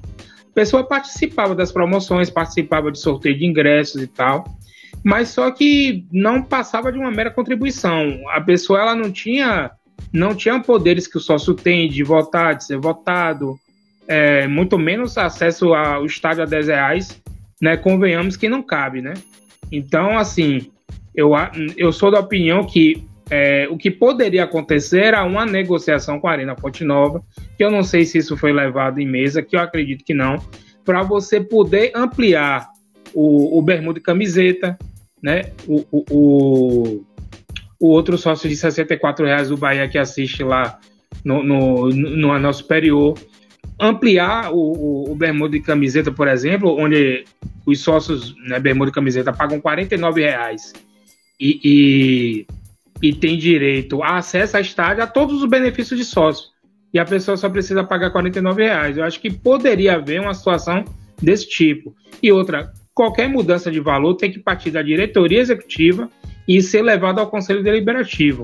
E foi levado pela diretoria nas últimas reuniões o, o, os valores que estão sendo praticados, né, que é de, é de 49 reais o, o, sócio, o sócio contribuinte, né, e tem uma diferença de valores aí. A depender da distância onde a pessoa mora, né, de, de, de Salvador, ela paga um, um valor mais barato se morar na região metropolitana, no interior da Bahia ou, ou fora do estado da Bahia, né? E, enfim, eu acho isso e não acho que é, é, é, é uma coisa que vai aumentar o número de sócios. O Bahia, com esses mesmos valores aí que a gente está né, tá praticando, o Bahia chegou a 45 mil sócios. O que, tem que, o que tem que acontecer é a bola entrar na rede. Bola entrando na rede, né? É, número de sócios aumenta naturalmente. A gente chegou na metade de, de, de 2019, chegou a quase 45 mil sócios, né? Quando o Bahia chegou nas quartas de final da Copa do Brasil contra o Grêmio que inclusive aquele jogo contra o Grêmio, onde o Bahia foi eliminado, foi o recorde de sócios acessos garantidos dentro da Arena Fonte Nova na história. Naquele dia tinham 25 mil sócios acessos garantidos dentro da Fonte Nova. Foi o, o recorde até hoje. Não sei se uma, uma, diminuição de valores aumentaria a quantidade de sócios.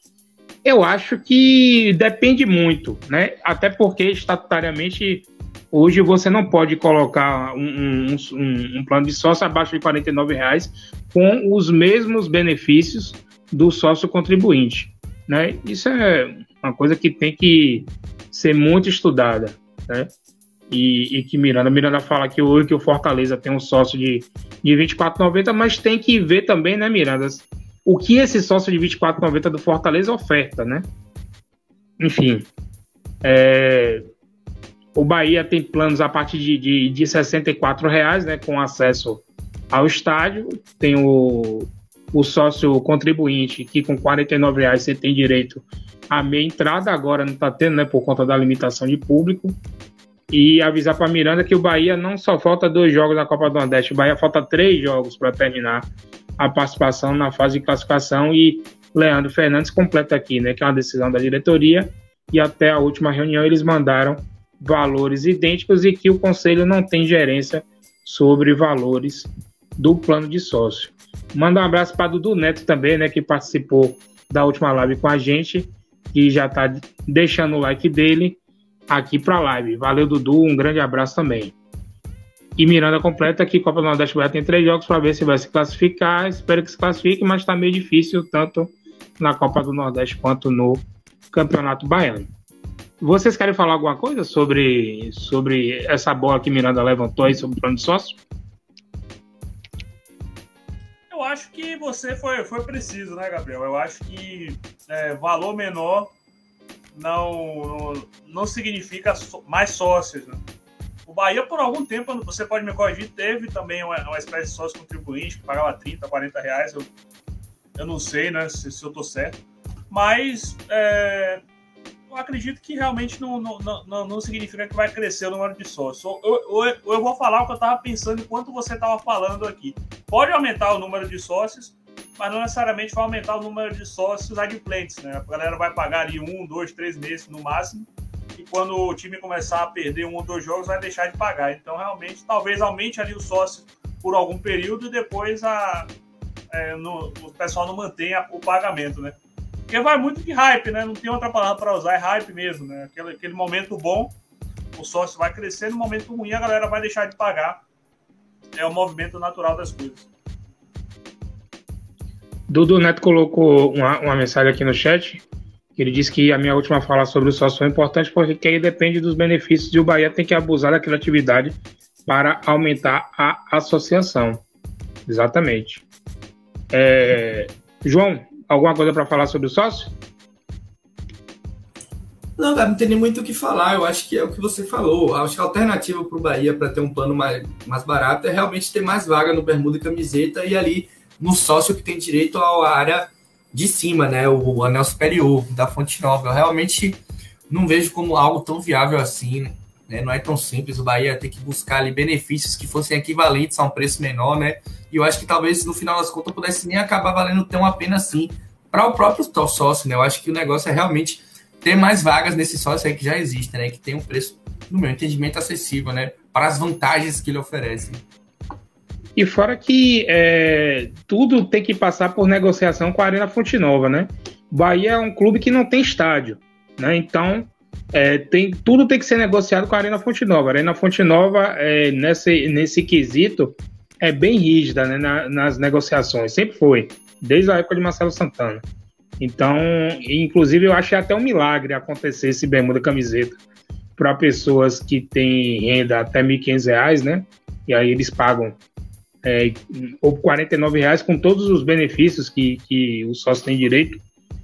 E é isso, né? Tem que haver negociações. O Bahia não é dono do estádio, infelizmente tem que ficar é, à mercê de uma negociação com a Fonte Nova.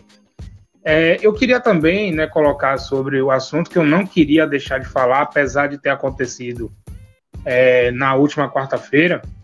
É, eu não queria deixar de falar sobre o assunto do caso de racismo contra Luiz Henrique na última quarta-feira na Fonte Nova, no jogo do Bahia contra o CSA. É, esse canal aqui sempre, sempre, sempre pautou por, por defender todas as minorias, defender os negros, defender as mulheres, os LGBTs, os índios, os nordestinos. Então, a gente nunca vai se furtar de dar nossa opinião sobre esses assuntos, né? É, por mais que exista pessoas que não gostem de, de ouvir, mas nesse canal vai ter que ouvir. Se quiser assistir, vai ter que ouvir. E aí eu queria falar sobre esse episódio de racismo, queria também a opinião de vocês dois e, e se puder a participação né, do, do nosso live dos nossos live espectadores aqui no chat e que é, é, eu, eu repudio totalmente tudo que aconteceu naquele episódio é, de quarta-feira passada, né, do jogo do Bahia contra o CSA, onde um, um torcedor do Bahia é, branco, né, inclusive calvo, né, vai falar mal do cabelo de Luiz Henrique, né? Porque Luiz Henrique é negro, tem o, o cabelo crespo, tem o cabelo black power e o outro se achou no direito de dizer que o Luiz Henrique tem o cabelo feio e a gente sabe por quê que ele falou que o cabelo de Luiz Henrique é feio. A gente sabe por quê. E ele também sabe disso. Né?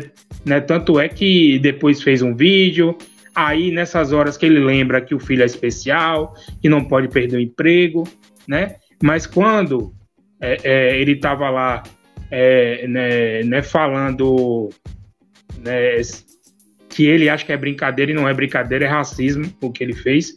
Aí ele bota a culpa na cerveja, porque tomou cervejas a mais. Mas enfim, mais um episódio de racismo dentro de um estádio de futebol, que inclusive pode prejudicar o Bahia, né? Pode haver perda de pontos ainda, pode haver perda de mão de campo, pode haver multa, né? Então, é, as pessoas precisam parar com isso, parar. Tem que parar. O negro merece respeito. E todas as outras minorias que eu já mencionei aqui no início da minha fala. Não é possível que, que uma cidade onde tem a maior concentração de, de, população negra do planeta fora do continente africano, ainda aconteça esse tipo de, de, de episódio. Infelizmente, a gente vive num país que é racista. A gente tem que primeiro aceitar essa pecha o Brasil é um país racista. A Bahia também é um estado racista. Salvador é uma cidade que, infelizmente, ainda tem muita gente com preconceito de cor. E eu acho inadmissível, principalmente dentro do ambiente da Fonte Nova, principalmente partindo de torcedores do Bahia, um clube que é do povo, um clube que é da massa, um clube que foi, foi, foi feito também pelos negros, desde a sua fundação lá, lá em 1 de janeiro de 1931, quando a Associação Atlética da Bahia, o Clube Baiano de Tênis, com vários jogadores negros formados, fundaram o Esporte Clube Bahia. E a história do Bahia diz por si que a história do Bahia sempre foi formada por todos e todas, com brancos, negros, amarelos, azuis, enfim, todo mundo. Nunca houve nenhum tipo de preconceito. Não tem que haver, né?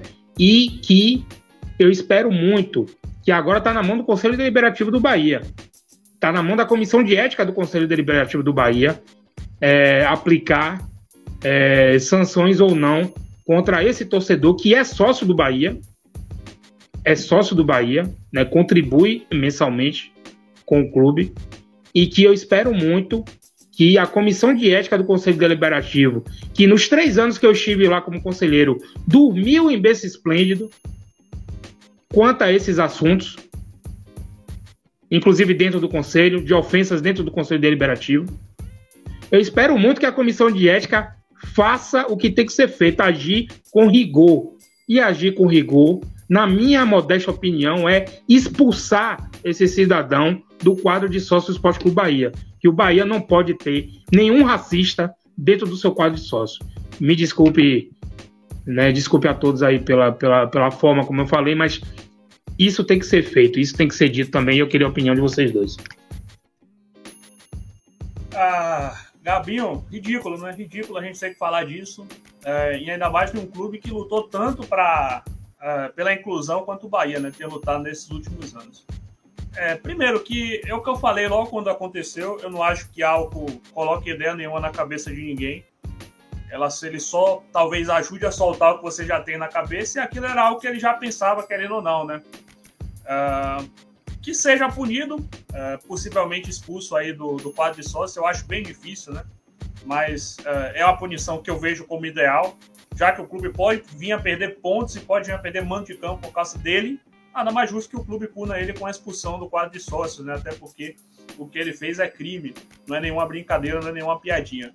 E pior ainda é que desculpa, eu vou ter que ser sincero, eu acho que é um espaço que a gente pode falar, que tinha um palhaço lá filmando, né, e dando risada e achando engraçado, né? Uh, a gente sabe, eu não vou ficar dando é, palco para ele, mas a gente sabe quem é e sabe que já não tem um histórico muito, muito, muito interessante, né? Todo mundo lembra que quando a mãe do, do, do lateral Zeca morreu, ele estava lá fazendo piadinha, dizendo que o cara estava desaparecido. Morreu não, porque ela estava internada ainda, né? Vou ter que ser justo ele estava afastado do Bahia para acompanhar a, a, mãe no tratamento médico e a mãe dele veio a falecer. Sim, bem lembrado, é. bem lembrado, Neto. Não foi só um torcedor, foram dois. O que gravou o vídeo e o idiota que estava lá dizendo que o cabelo de Luiz Henrique é feio. É, é claro que, é, obviamente, o, a, o pior, a pior atitude veio do cara que cometeu a, o crime, né? Que estava ali falando, mas não cabe também você filmar e dar risada daquilo tudo. É, não vou me alongar muito, Gabriel, porque você já foi perfeito aí no que você falou e eu já falei o que eu queria, vou até repetir. Bebida não coloque ideia nenhuma na cabeça de ninguém. Bebida talvez só ajude a tirar a ideia ruim que você tem na cabeça. E que o clube faça valer aí, né, a, a, a punição, né? Eu não vou dizer que os dois têm que ser punidos da mesma forma, mas pelo menos esse cara que falou aí uh, o que a gente já sabe que ele falou. Uh, e seja expulso né, do quadro de sócios do, do clube. E toda a nossa solidariedade, claro, a Luiz Henrique, né? Uh, que naquele caso de Celcinho, ele era companheiro e foi um dos caras que mais foi afetado, né? Foi um dos caras que mais sofreu ali pelo que aconteceu com o Celcinho. Agora tem que ver isso acontecendo com ele também, cara. Muita força e que a punição venha, né, cara? De preferência, expulsão do quadro de sócios do, do, do cidadão. E é triste, cara. E é triste o exemplo que ele tá dando pro filho, né? O filho é uma criança especial é, eu, eu, daqui a uns 5, 6 anos o menino vai estar um pouco maior. Se Deus quiser, o menino vai estar bem até lá, vai estar vivo até lá, né? E ele vai ver que a besteira que o pai falou, né? E a besteira que o pai falou e que foi filmado falando. Vai perguntar a ele se ele vai gostar, se ele vai achar legal, né? Nessas horas ele apelou, né? Eu achei, primeiramente assim, cara, aquele vídeo, saiu o vídeo dele falando uma coisa que eu queria falar do vídeo é que pô, o vídeo ficou assim meio estranho, né? Parabéns para ele porque não leu um roteirinho pronto, mas ficou totalmente patético. Ele tentou usar o menino ali para ganhar alguma empatia. Pelo menos ele, é o que eu falei, pelo menos ele não usou o roteiro, ele falou que tava na cabeça, mas assim, cara, não dá, não dá para justificar o que você fez. É, e que a e que o clube haja da devida forma, né? Já que você disse, eu não sei como funciona o Conselho do Bahia, já que você disse que, é, que eles estavam dormindo em berço esplêndido, chegou a hora de acordar, né? Já passou da hora, na verdade. João? Boa noite. É, Gabi, vocês resumiram bem, né? Eu acho que é importante a gente sempre estar tá batendo nessa tecla aqui, que aqui na live a gente repudia completamente esse tipo de atitude, né? Uma atitude lamentável, né? Lamentável é pouco, né? Na verdade é um crime é, injúria racial é algo que a gente não pode mais aceitar no nosso futebol. Né? É algo realmente vergonhoso a gente ver esse tipo de coisa em Salvador, uma capital que tem como predominância a população negra, como o Gabriel falou. Então, muito triste, né? Eu vejo muita gente ainda em grupo de Bahia, né, em rede social, às vezes defendendo, dizendo que não, que o cara não foi racista. Antigamente podia falar esse tipo de coisa e hoje em dia é tudo diferente. Pois é, meu velho, antigamente era de um jeito, agora a gente evoluiu. Né? Esse tipo de coisa não é aceita mais. Se a gente for voltando de 20 em 20 anos, a gente vai voltar para tempos sombrios de coisas que foram aí é, já corrigidas, né? lacunas que a sociedade tinha. E hoje em dia a gente evoluiu ao ponto de que esse tipo de coisa não é admissível. Então, eu acho que pior ainda, né? Pior ainda não, né? Mas tão ruim assim é ver gente defendendo ainda, né? Dizendo que não, que o cara não fez nada demais, sendo que eu acho que o vídeo tá lá para todo mundo ver, né? O cara tava ofendendo claramente o Henrique, né? Ofendendo e tirando sarro de coisas que são ali predominantes do cara afrodescendente. Então é realmente muito triste esse tipo de atitude. Para mim não tem outra coisa a se fazer, né? A, o mais rápido possível tirar o cara do quadro de sócios, né? exclusão do quadro de sócios. E mais uma vez a gente bater na tecla de que a gente já podia esse tipo de coisa aqui, que na live a gente é completamente contra e a gente nunca vai passar pano por esse tipo de atitude, né? Aqui a gente não vai querer relativizar nada, entendeu? Para mim isso foi um ato imensurável e não tem defesa. É uma atitude de injúria racial e tem que ser combatida. E o cara tem que ser expulso do quadro de sócios, não só em respeito ao Luiz Henrique, mas em respeito às outras pessoas que torcem pro Bahia e não tem nenhum tipo de identificação com essas brincadeiras. E, se possível, punir também quem estava filmando e aí estava ali, é, meio que sendo palco, né, para esse tipo de bobagem, porque essas palhaçadas só acontecem ainda porque tem gente que ainda se identifica e se admira. Então, dois caras que para mim fizeram coisas muito graves, né? Principalmente o cara que falou e de preferência punição para os dois, né? Mais urgente para o cara que cometeu, né? O torcedor, infelizmente, torcedor do Bahia, que cometeu aí esse caso gravíssimo. É, deixa, eu, deixa eu passar só algumas, algumas mensagens aqui no chat né, sobre o assunto. É, Miranda colocou aqui, Miranda do Conexão Tricolaço, mandou aqui que ele errou mesmo, tem que ser punido, isso tem que acabar dentro do futebol, não só no futebol, mas o Brasil como um todo. Dudu Neto, Gabi, nós negros enfrentamos esse racismo estrutural, infelizmente essa é a realidade. O que me espanta é que mesmo sendo crime, o racismo não diminui no Brasil. Otaviano Pulgas, preconceito racial é a pior coisa que pode acontecer com um ser humano. Triste ver o que aconteceu com o jogador Luiz Henrique. É, Daniel Neto, meu primo, tá aqui mandando mensagem aqui pra gente também. Querer diferenciar a punição do cara que apareceu no vídeo do cara que filmou dando risada e validando tudo aquilo é relativizar a situação. Os dois devem ser punidos de forma igual.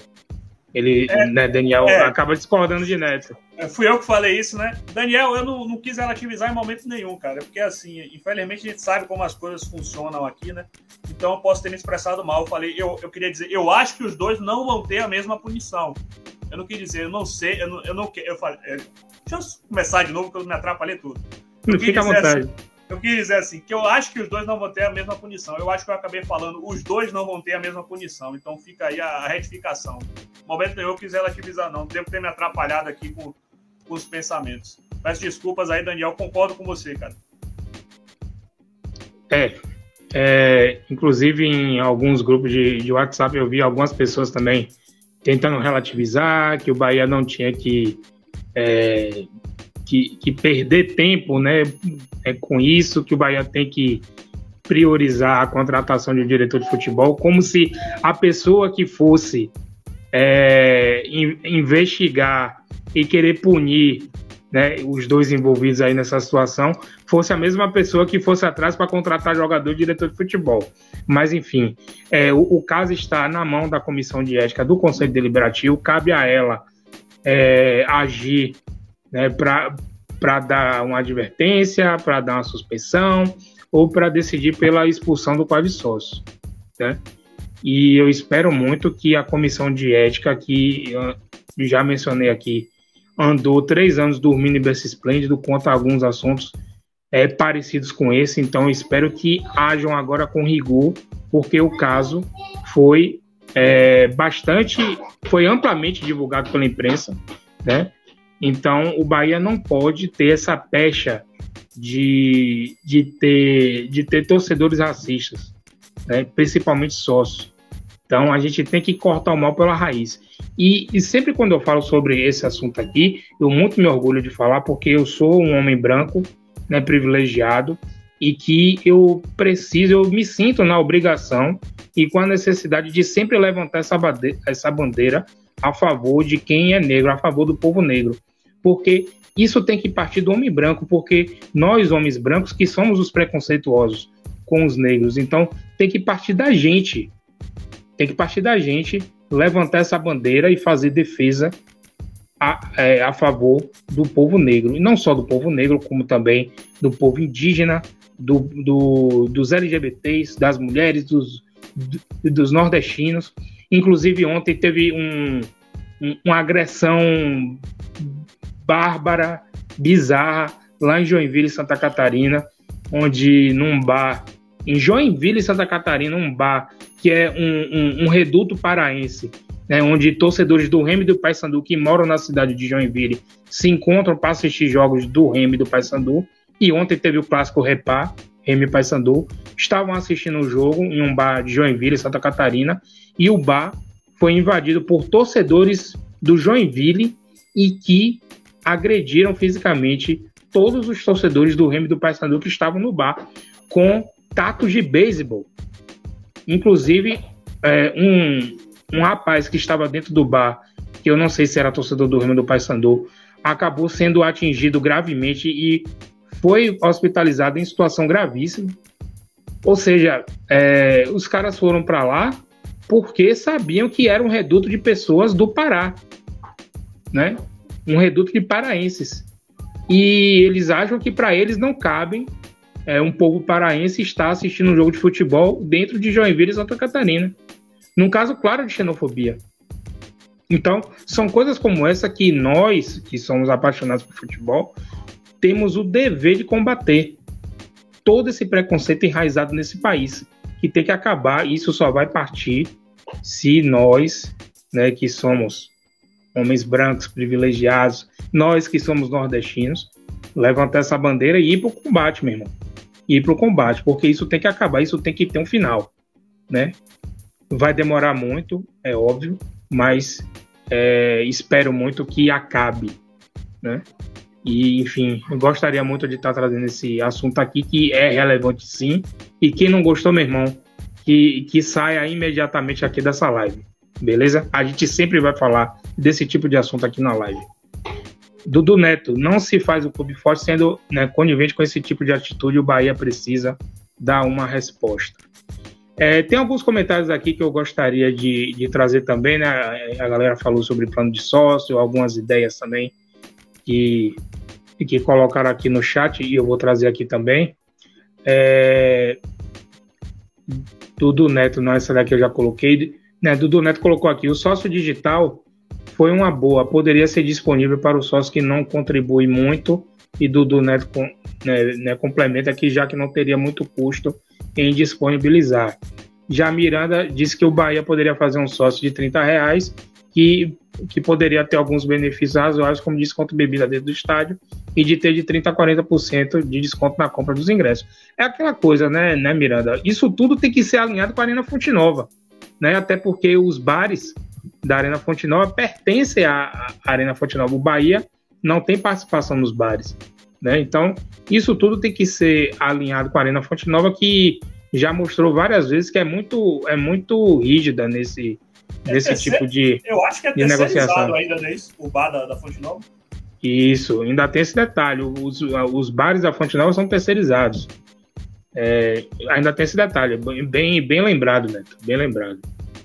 Enfim, é, Otaviano Pugas coloca aqui né, torcedor tricolor está triste com essa administração. Né, como é que o torcedor tricolor vai ajudar o clube? Se o mandatário some e não dá a cara para dar uma satisfação ao torcedor, triste momento que vivemos. Concordo em gênero, número, número e grau aí com Otaviano. Né, Belintani, é, infelizmente, se esconde. Né, e ele é sempre assim, ele se esconde nos, nos momentos ruins e quando tá tudo beleza, aí ele aparece. É sempre assim. É, enfim, eu queria que, que vocês, que a gente falasse aqui um pouco sobre Bahia e Sampaio Correia é, na quinta-feira, jogo às 21h30, vai ter transmissão de TV aberta, né, avisando aí pra galera. vai ter transmissão de, de, de TV aberta pela TV Aratu, né, o, o, SBT aqui da Bahia, e vai ter transmissão também do Nordeste FC, que é, é o único canal que transmite todos os jogos aí da Copa do Nordeste. É, o jogo ainda vai, ainda vai ter a limitação de 1.500 pessoas na Fonte Nova. O Bahia que é, adotou uma espécie de, de rodízio entre os sócios, né? É, tem a questão do inaditismo, né? Que se você for no jogo anterior, você vai para o fim da fila, se por um acaso é, o número de, de, de, cheques ultrapassa os 1.500, né? Que é o número adotado aí pelo, pelo governo do estado no decreto, que inclusive é, me fez é, chegar a uma conclusão de não ir no jogo de quinta-feira. Né, quinta-feira eu vou assistir de casa, até por conta do horário também, né? Jogo nove e meia da noite, só termina às onze e meia, o peão tem que, tem que acordar às cinco e meia da manhã para poder trabalhar, né? Então, aí fica um pouco, um pouco inviável. Mas, é, enfim, eu espero que, que os 1.500 que, né, que puderem ir para o jogo na quinta-feira, que possam ir é, que faça seu protesto, mas que também é, apoie o time que o Bahia precisa muito vencer, o Sampaio Correia. E aí eu queria a opinião de vocês dois sobre esse jogo aí de quinta-feira.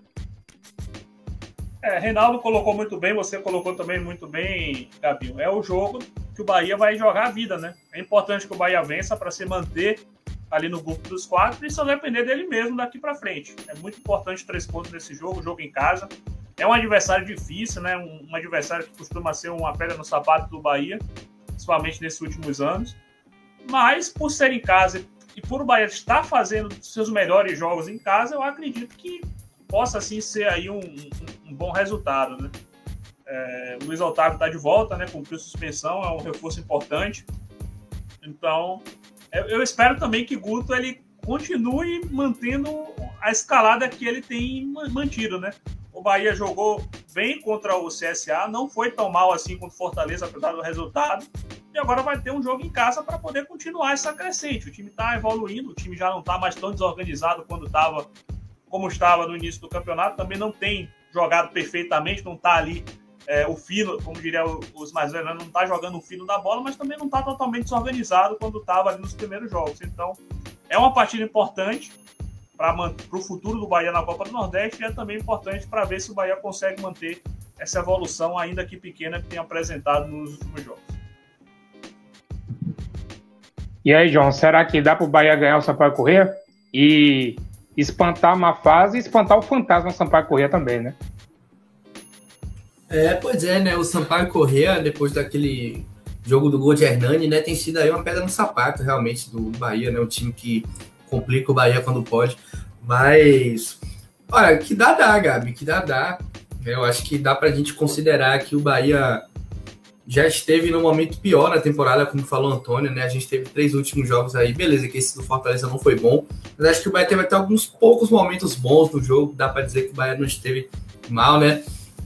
Mas os últimos dois jogos, né, contra o CSA e contra o Globo, foram jogos que eu acho que deu para gente tirar mais coisas positivas. Então, tá no momento, digamos, de mais evolução, entre aspas, da temporada, né? Porque essa palavra evolução é muito pesada. Então, acho que dá para esperar que o Bahia agora vai ganhar mais uma consistência quando for enfrentar um time é, sua, da mesma divisão, né? Do investimento não tão alto como o do Fortaleza, que é o Sampaio Corrêa. E eu acho que é um teste bem interessante, porque o Sampaio Corrêa vai ser o tipo de time que vai provavelmente ser um adversário parelho, né? Durante essa Série B. O Sampaio Corrêa é uma equipe que vem crescendo nos últimos anos, né? Fez aí algumas campanhas até consistentes na Série B, né? Não teve nenhum risco de rebaixamento tal nos últimos dois anos. Então, eu acho que é um time que vai ser um adversário que provavelmente dentro da Série B vai ser dos adversários até mais chatos de se enfrentar, né? Principalmente quando for jogar fora de casa, né? O Sampaio Correia tem uma torcida engajada que apoia, mas nesse caso vai ser o Bahia em casa, né? Eu acho que por mais que o Bahia só tenha 1.500 pessoas, como a torcida do Bahia tem atitudes de normalmente apoiar, né? Por mais que a gente sabe que o pessoal tá muito irritado e até teve algumas manifestações um pouco mais graves aí nos últimos jogos. Mas a gente sabe que a torcida do Bahia é muito engajada, né? Uma torcida que joga junto, que apoia. Então os 1.500 fazem a diferença. Eu acho que o Bahia tem condição de ganhar sim, Gabi. Apesar de eu achar que o jogo vai ser equilibrado, não dá para apontar exatamente um favoritaço. Eu acho que o Bahia tem condições de ganhar sim. Eu acho que o Bahia tem, inclusive, time suficiente para vencer esse jogo. Né? O Bahia, por mais que tenha perdido muitas peças, né, e não tem um elenco tão bom, eu acho que o Bahia tem ali pelo menos um ano inicial que dá para competir com, com esse nível de time até. Né? Sampaio Correia, CSA. Basta o Bahia se organizar um pouquinho mais taticamente, né? Eu vejo o Bahia ainda se aproximando da sua, é, sua melhor forma, né? Principalmente nessa questão de time tá coeso, time tá compacto, né? Eu acho que algum, alguns momentos falta aí as linhas estarem mais próximas, principalmente no momento defensivo, algumas coisas assim que normalmente se acertam aí mais para esse final, né? Segunda metade de, do primeiro semestre, em que tá chegando aí a reta final das competições do Baiano, da Copa do Nordeste. Então, eu espero um Bahia melhor até aqui, até depois daqui. Espero um Bahia melhor. E eu acho que sim, que é possível vencer. E eu espero que se o Bahia vencer, não seja apenas só mais um jogo, que o Bahia vença e embarque agora uma sequência um pouco melhor, né, de resultados para poder o Bahia subir na tabela e não ficar de fora das próximas fases, né? Tem muita gente que tem um pensamento tipo, ah, se for pro Bahia perder, melhor perder logo. Eu acho que não, eu acho que o Bahia sempre tem que ir o mais longe possível, qualquer competição que ele tiver, né? Melhor chegar na final e perder do que ser eliminado na primeira fase.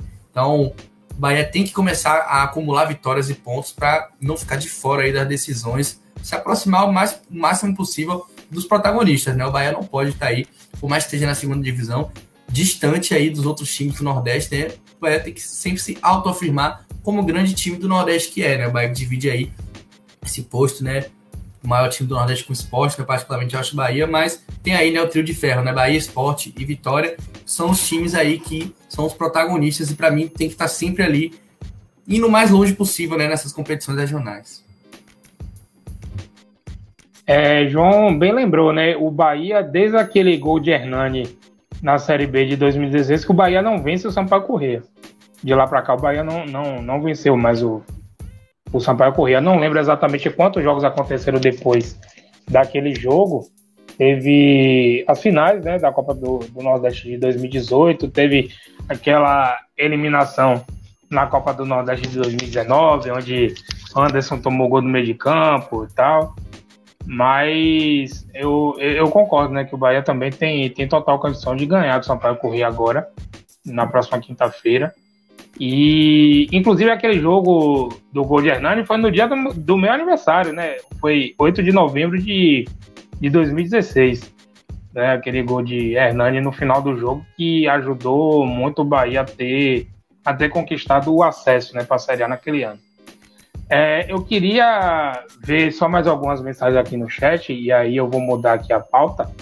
É, mandar um abraço para Dudu Neto, né, que vem, que vem colocando algumas mensagens aqui no nosso chat.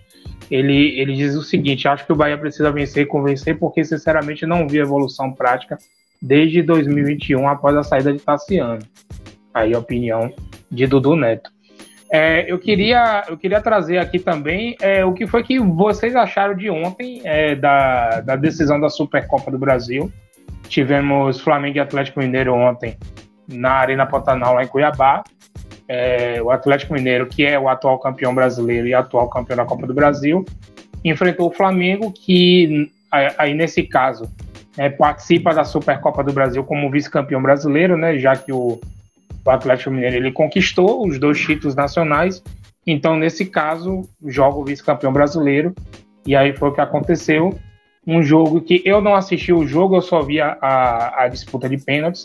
Mas quem assistiu o jogo elogiou muito as duas equipes, o jogo em si.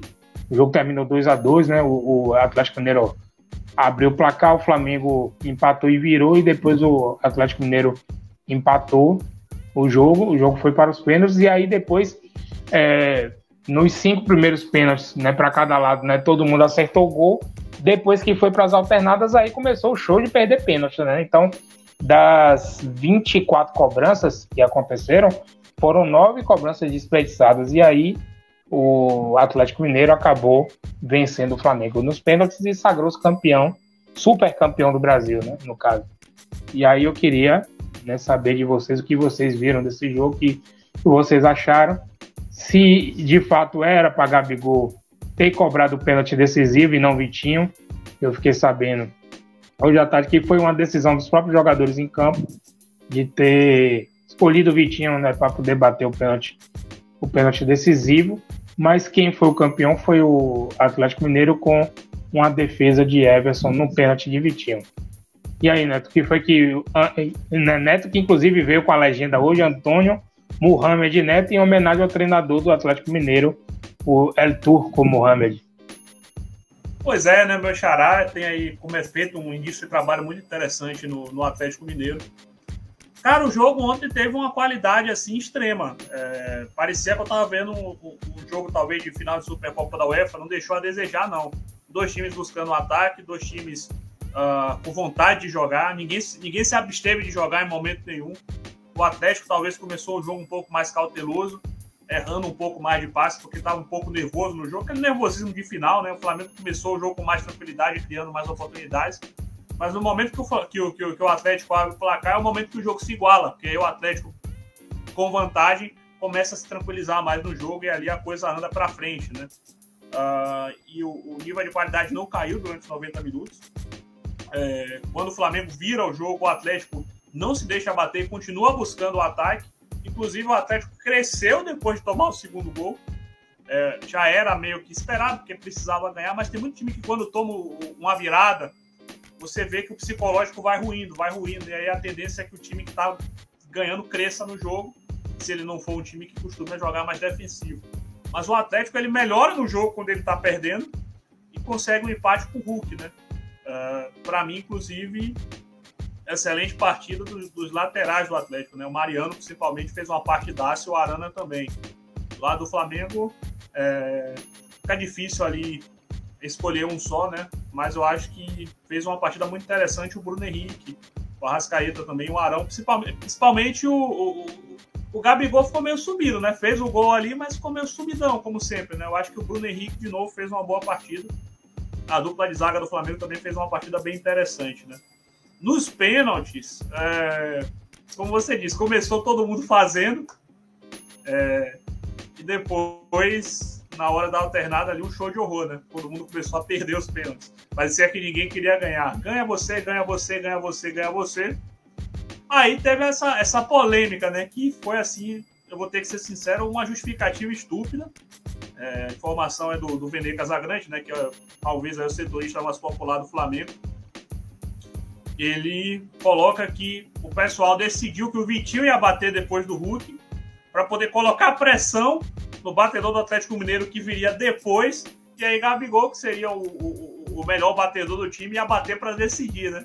Se foi isso realmente, completamente estúpido, né? Porque jogou uma pressão desnecessária em cima de Vitinho, cara. Se o melhor batedor do Atlético bateu antes, né? Melhor que o Gabigol fosse lá e batesse para igualar, talvez, né? Jogou um peso desnecessário nas costas de Vitinho com a pura com o puro objetivo de ser o herói no final. Foi assim que eu entendi. Se foi essa realmente a estratégia que o Flamengo resolveu adotar, Gabigol que ser o herói no final, jogou todo o peso para Vitinho, Vitinho perdeu, é, e aí consagrou Everson, né? Sobre é, negativo, cara, é, não vou falar que o Neneca, que é o Hugo Souza, né? Que agora ele está sendo conhecido como Hugo Souza, é, tirou esse Neneca do nome. Ele fez uma partida assim meio, meio preocupante.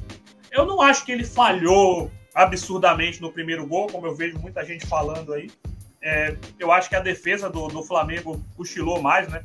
Arano ele teve espaço para finalizar e depois o, o Nath apareceu sozinho para pegar o rebote. Eu acho que esses são Claro, ah, se Neneca não tivesse dado rebote, se tivesse batido pro lado, o Nath não ia aparecer sozinho. Mas não pode dar o espaço que deu para Arana bater pro gol. É, ele espalmou como dava para espalmar, se virou como dava, a bola quicou na frente dele. Esse tipo de bola é muito complicada para defender. Ele se virou como deu e aí é, o Nath Fernandes fez o gol em seguida. Ah, é, eu vejo muito preocupante essa, essa pressão que o torcedor do Flamengo tem colocado, alguma parte da torcida do Flamengo tem colocado nele. É, no ano passado ele já tinha é, falhado em alguns momentos importantes também. Eu até brinquei, eu não sei se foi com vocês aqui em live, que se o Internacional tivesse sido campeão, o Nené ia ser o grande vilão, né? O Gustavo ia ser o grande vilão da, da, da, porque falhou em alguns momentos importantes do ano passado. É, é preocupante porque é um jogador jovem, né? É, e eu tô vendo nele uma situação muito parecida com a do Muralha. O pessoal viu falha dele nos pênaltis, porque ele caiu pro mesmo lado e não conseguiu pegar nenhum mas eu acho que tirando ali o pênalti de, de idade, todos foram bem batidos, então ficou meio complicado para ele, né? Ele desviou na bola como deu e não, não conseguiu defender. Mas enfim, jogo de altíssima qualidade. Parabéns ao Atlético Mineiro. Mereceu o título também. Está em boas mãos. É o melhor time do Brasil aí nos últimos dois anos. E vai se informando, né, né Gabriel? É, a galera fala que o, Palmeiras, o Flamengo e o, e o, Atlético Mineiro estão se tornando aí o Capitão América, o Hulk, o, o, Capitão América, o Thor e o Homem de Ferro do futebol brasileiro, né? São, é a tríade ali, né? Vai se, se formando esse cenário para os próximos anos, com certeza. São os melhores times, tem jogado o melhor, o melhor futebol. E o jogo de ontem só comprovou isso, né? Quanto que Atlético e Flamengo estão à frente dos outros, claro, elencos caros, né? Dinheiro de investimento, mas um jogo que não deixou a desejar em momento nenhum.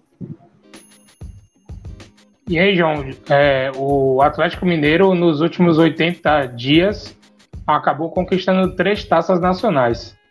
De fato, o Atlético Mineiro é o melhor time do Brasil? Olha, Gabi, é, em 2021, sem sombra de dúvidas, foi.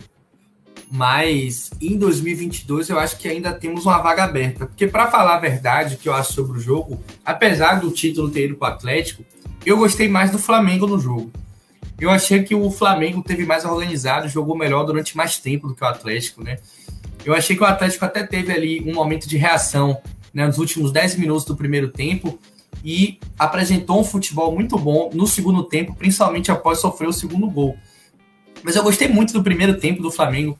Parece curioso, já que o Flamengo saiu perdendo no primeiro tempo. Mas eu realmente gostei muito do primeiro tempo. Eu achei que o Flamengo teve um primeiro tempo ali jogando o que eu espero, né, de um time que tem aí as peças que o Flamengo tem e tá aí ainda querendo ou não sendo montado, né? Mas eu achei toda a estrutura que o Flamengo utilizou certo. Eu achei que o treinador Paulo Souza ele colocou a campo quem estava melhor, na minha opinião, no momento, né? Muita gente pensou, ver a escalação e falou: ah, Andrés Pereira tá fora, né? Então é um jogador que, para mim, justamente foi pro banco, né? Um cara que não começou bem a temporada e um jogador que entrou no lugar dele, que é de outra característica, João Gomes, um ótimo volante, na minha opinião, e para mim foi um dos melhores jogadores aí do Flamengo, inclusive. Fez uma partidaça. Né? Gostei muito dele. E gostei muito de Arrascaeta, gostei de Bruno Henrique também, como o Antônio falou. Agora, quem eu achei que destoou no primeiro tempo, principalmente do Flamengo, foi Gabigol mesmo, né? Eu achei que Gabigol não estava bem na partida, né? Gabigol tinha perdido chances e errado algumas coisas no primeiro tempo. Apesar dele ter feito o gol, eu não acho que ele fez um grande jogo, não. Eu achei que, inclusive, ele destoou do Flamengo no primeiro tempo, apareceu mais no segundo, mas não gostei tanto da partida dele, não. E aí o Flamengo jogou melhor para mim durante praticamente todo o primeiro tempo, né? Embora o Atlético tenha ali, durante os últimos 10 para 15 minutos, equilibrado um pouco mais, né? Não deixou o Flamengo chegar mais tanto. E aí conseguiu seu gol num lance que para mim foi sim falha do goleiro, né? Eu acho que o Neneca é um bom goleiro, é um goleiro muito promissor, um cara que tem um grande potencial, mas para mim ele falhou nesse gol, né? Acontece. Né? Não dá para dizer que a culpa foi dele pelo fato do Flamengo ter perdido. Né? Tem outras coisas aí envolvidas. Né? Não tem um time do outro lado, que é o time do Atlético Mineiro, que é muito forte. E aí, o segundo tempo, o Flamengo jogou melhor até durante um tempo. Abriu 2 a 0 né? Dá para dizer que o Flamengo jogou até uns 65 minutos melhor, talvez, do que o Atlético Mineiro. E aí o Atlético cresceu mais aí e começou a apresentar um grande futebol depois de sofrer o segundo gol. E aí o segundo tempo foi um, um show, né? Um jogo muito bom de se acompanhar, com chance de cabo a rabo, os dois times buscando ataque, né? O Atlético um pouco mais contundente, o Flamengo aproveitando escapada de contra-ataque, né? O Flamengo fez uma substituição que eu achei interessante, foi a entrada de Lázaro, que é um jogador que é, um jogador que vem crescendo nessa temporada, né? jogador da base do Flamengo que está aproveitando essas chances para jogar como ala, né? Porque o Flamengo agora vem jogando de forma diferente. A gente viu, por exemplo, um jogo em que tinha Felipe Luiz, mas tinha o Everton Ribeiro ali como na esquerda, né? E na direita a gente viu que tinha o Rodinei, mas atuando um pouco mais à frente, como ponta, né? O Flamengo até se defendia com a linha de quatro, mas atacava ali com Felipe Luiz fazendo uma espécie de terceiro zagueiro, né? Eu achei que Felipe Luiz, inclusive, fez uma boa partida, né? Aí, nessa parte da zaga, eu já não concordo tanto, assim. Eu acho que eu não gostei tanto do jogo dos, dos zagueiros do Flamengo. Eu achei que Fabrício Bruno deu mole nos gols. E Davi Luiz eu achei meio inseguro no jogo. Não curti tanto os zagueiros do Flamengo, não. Não, não que tenha sido uma partida horrível Davi Luiz, mas eu achei que ele não estava tão seguro. Já o Fabrício Bruno, eu já comentava que eu não acho que é zagueiro exatamente nível Flamengo. Já do lado do Atlético, o próprio Hulk, para mim, começou não aparecendo tanto, né? E aí foi crescendo no jogo aos poucos, mesma coisa Nath. O Atlético, no geral, no primeiro tempo, não gostei muito. O Atlético foi crescer mais ali depois de sofrer o gol e aí começou a prestar um gol de futebol. Alguns jogadores entraram muito bem no Atlético, né? Como Ademir entrou bem. É, o, Sa, é, o Vargas entrou bem, mudando o jogo, e aí o Atlético começou a criar mais chances de gol, né? Começou a equilibrar o jogo e para mim fez um segundo tempo muito bom. Né? Mas para mim o Flamengo também fez o segundo tempo bom, então foi um jogo mais para equilibrado. Então o Atlético depois das substituições começou a oferecer perigo, empatou o jogo e aí a partida foi muito equilibrada. Já nos pênaltis, né, a gente viu ali momentos diferentes. No início parecia que ninguém ia errar e a segunda metade, mas pro fim parecia que ninguém queria acertar. Então, os goleiros apareceram bastante, né? E algumas batidas muito mal feitas também, né? Principalmente a batida de Everson, para mim, o goleiro do Atlético, que apesar de ser saído como herói, para mim chamou atenção como ele bateu mal na bola, né? É um goleiro que já até tem uma experiência em batida na bola, né? já fez gol de falta até, se eu não me engano, jogando pelo Ceará. Então, no final das contas, a conclusão, Gabi, é que foi um jogo realmente de alto nível. Dificilmente a gente vai ver é, uma sequência de jogos assim no Brasileirão, né, no, no, futebol brasileiro, né, que infelizmente tem apresentado um nível não tão bom nos últimos anos. Mas esse jogo aí é um jogo que não fica devendo em nada para algumas partidas até de campeonato exterior. Foi um jogo realmente de altíssimo nível. E um detalhe importante: as duas últimas finais da Supercopa foram melhores do que as duas últimas finais da Libertadores um fato curioso aí, né? Que a gente teve duas finais da Libertadores, principalmente a de 2020, que não foram tão boas assim, né? De 2021 um pouco melhor, né? Mas na Libertadores 2021 a gente teve jogos bem ruins, né? Como as semifinais de Palmeiras e Atlético Mineiro, o primeiro jogo foi horroroso. Né, o segundo já não foi horroroso, mas também não foi bom. Então, a Supercopa aí, para mim, dois anos seguidos apresentando um futebol aí, é uma qualidade de espetáculo que a gente não costuma ver na maioria dos jogos do, futebol brasileiro, né? Gostei realmente bastante do jogo, principalmente do Flamengo. O Atlético também apresentou muitas coisas positivas, né? Hulk, no final das contas, sendo decisivo de novo, é um cara que realmente acho que dá para dizer que é o principal jogador do futebol brasileiro do momento, né? Um cara que, para mim, até nem fez esse jogo tão espetacular ontem, como eu falei, mas é um cara que sempre aparece para decidir, né? Um jogador que eu acho que merece ter muito destaque aí, é um cara que vem jogando demais aí de 2021 para cá e com certeza vai aí junto com o Atlético em busca de mais títulos, né? Mas, como eu falei, eu gostei mais do que eu vi do Flamengo. Acho que o Flamengo também, se continuar jogando assim, promete para a temporada. Deixa eu só falar uma informação, gente, rapidinho, já que a gente falou de goleiro e Flamengo. Eu tava vendo aqui, né, me mandaram aqui, realmente parece ser, ser verdade, tava checando aqui, que o Flamengo tem como alvo agora o goleiro Santos, né, do, do Atlético Paranaense. Inclusive está disposto a envolver o Léo Pereira, que foi jogador do Atlético Paranaense, né, na negociação, mas o Petralha, né, presidente do Atlético, disse que só vai aceitar liberar ele se o Flamengo pagar aí os 18 milhões de reais, seria a multa do goleiro Santos. Então, a informação que surgiu aqui, já que a gente falou de goleiro do Flamengo, achei interessante também colocar isso aqui. É, 18 milhões de reais para o Flamengo, convenhamos, é troco de pão, né? Eu não sei se o Flamengo vai querer gastar, vai querer separar 18 milhões para dar em Santos mas que o Flamengo tem esse dinheiro para gastar, com certeza tem. Mas enfim, e, e, eu acho o Santos um, um goleiro excelente, né? É um goleiro é, que joga Santos... com os pés, né? E, e, Paulo Souza gosta bastante desse tipo de goleiro, tanto que o Hugo Souza é titular, teoricamente, porque ele é melhor com os pés do que com o Diego Alves, que eu não acho que é tão melhor assim, né? Mas. É, e, e, e Santos, é, eu acho que ele tem uma, uma qualidade que, para mim, todo goleiro tem que ter é frieza.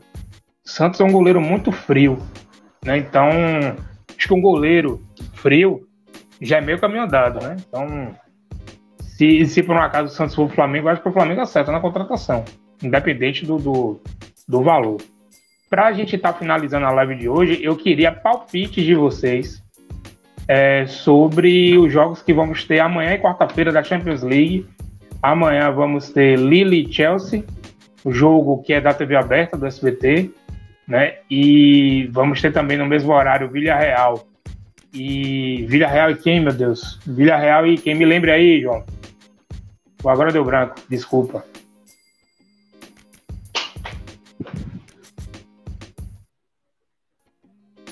Vocês esqueceram Juve. também, pai? Juve. Ah, Vila Real e Juventus, pronto. Amanhã, Lille Chelsea, Vila Real e Juventus. E na quarta-feira tem Atlético de Madrid e Manchester United e Benfica e Ajax. E aí os palpites de vocês aí para esses quatro jogos.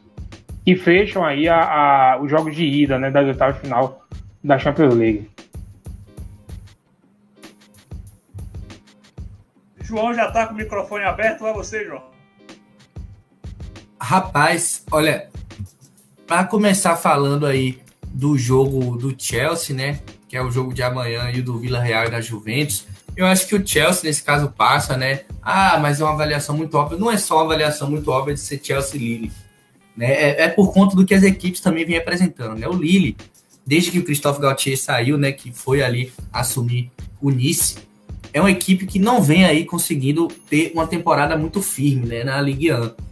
Não está ali brigando na parte de cima da tabela, né? Até teve uma sequência melhor de resultados nos últimos tempos, mas não é um time que tem aí é, chegado nem perto do que a gente viu ano passado, quando o Lille foi campeão, né? Disputando com o PSG, o que foi algo louvável. E já a gente vê o Nice, né, com o técnico que era do Lille, lá na parte de cima da tabela, apesar de ter sofrido até uma punição. Então, eu acredito que o Chelsea vai passar, não só por ser um confronto Chelsea-Lille, né, que normalmente a gente iria concluir, ah, é o Chelsea, o Lille, tem nem como, não é só por isso. É pelo fato dos dois times estarem apresentando aí o que estão apresentando na temporada, né? O Chelsea ali, apesar de ter caído um pouquinho de rendimento com as contusões dos alas, né, do Reece James e do Tewell, é uma equipe que continua sendo forte, está ali em terceiro lugar e com o terceiro lugar bem assegurado na Premier League. E a Premier League, cá entre nós, é uma competição fortíssima, né? Não é fácil você ter um terceiro lugar na Premier League. Então, eu sou mais o Chelsea nessa. E Vila Real e Juventus, olha, inicialmente eu, eu achava até que o Vila Real poderia vencer. Né? Eu primeiro achei que poderia ser a Juve, depois fui mudando de ideia. E agora eu estou voltando para minha conclusão inicial de que eu acho que a Juve vai passar. Né? Eu acho que a Juventus nos últimos jogos é, vem aí subindo na tabela, vem melhorando um pouco comparado ao que a gente viu a Juventus mal no início da temporada, né? Ali beirando quase o fim da primeira metade da tabela em alguns momentos.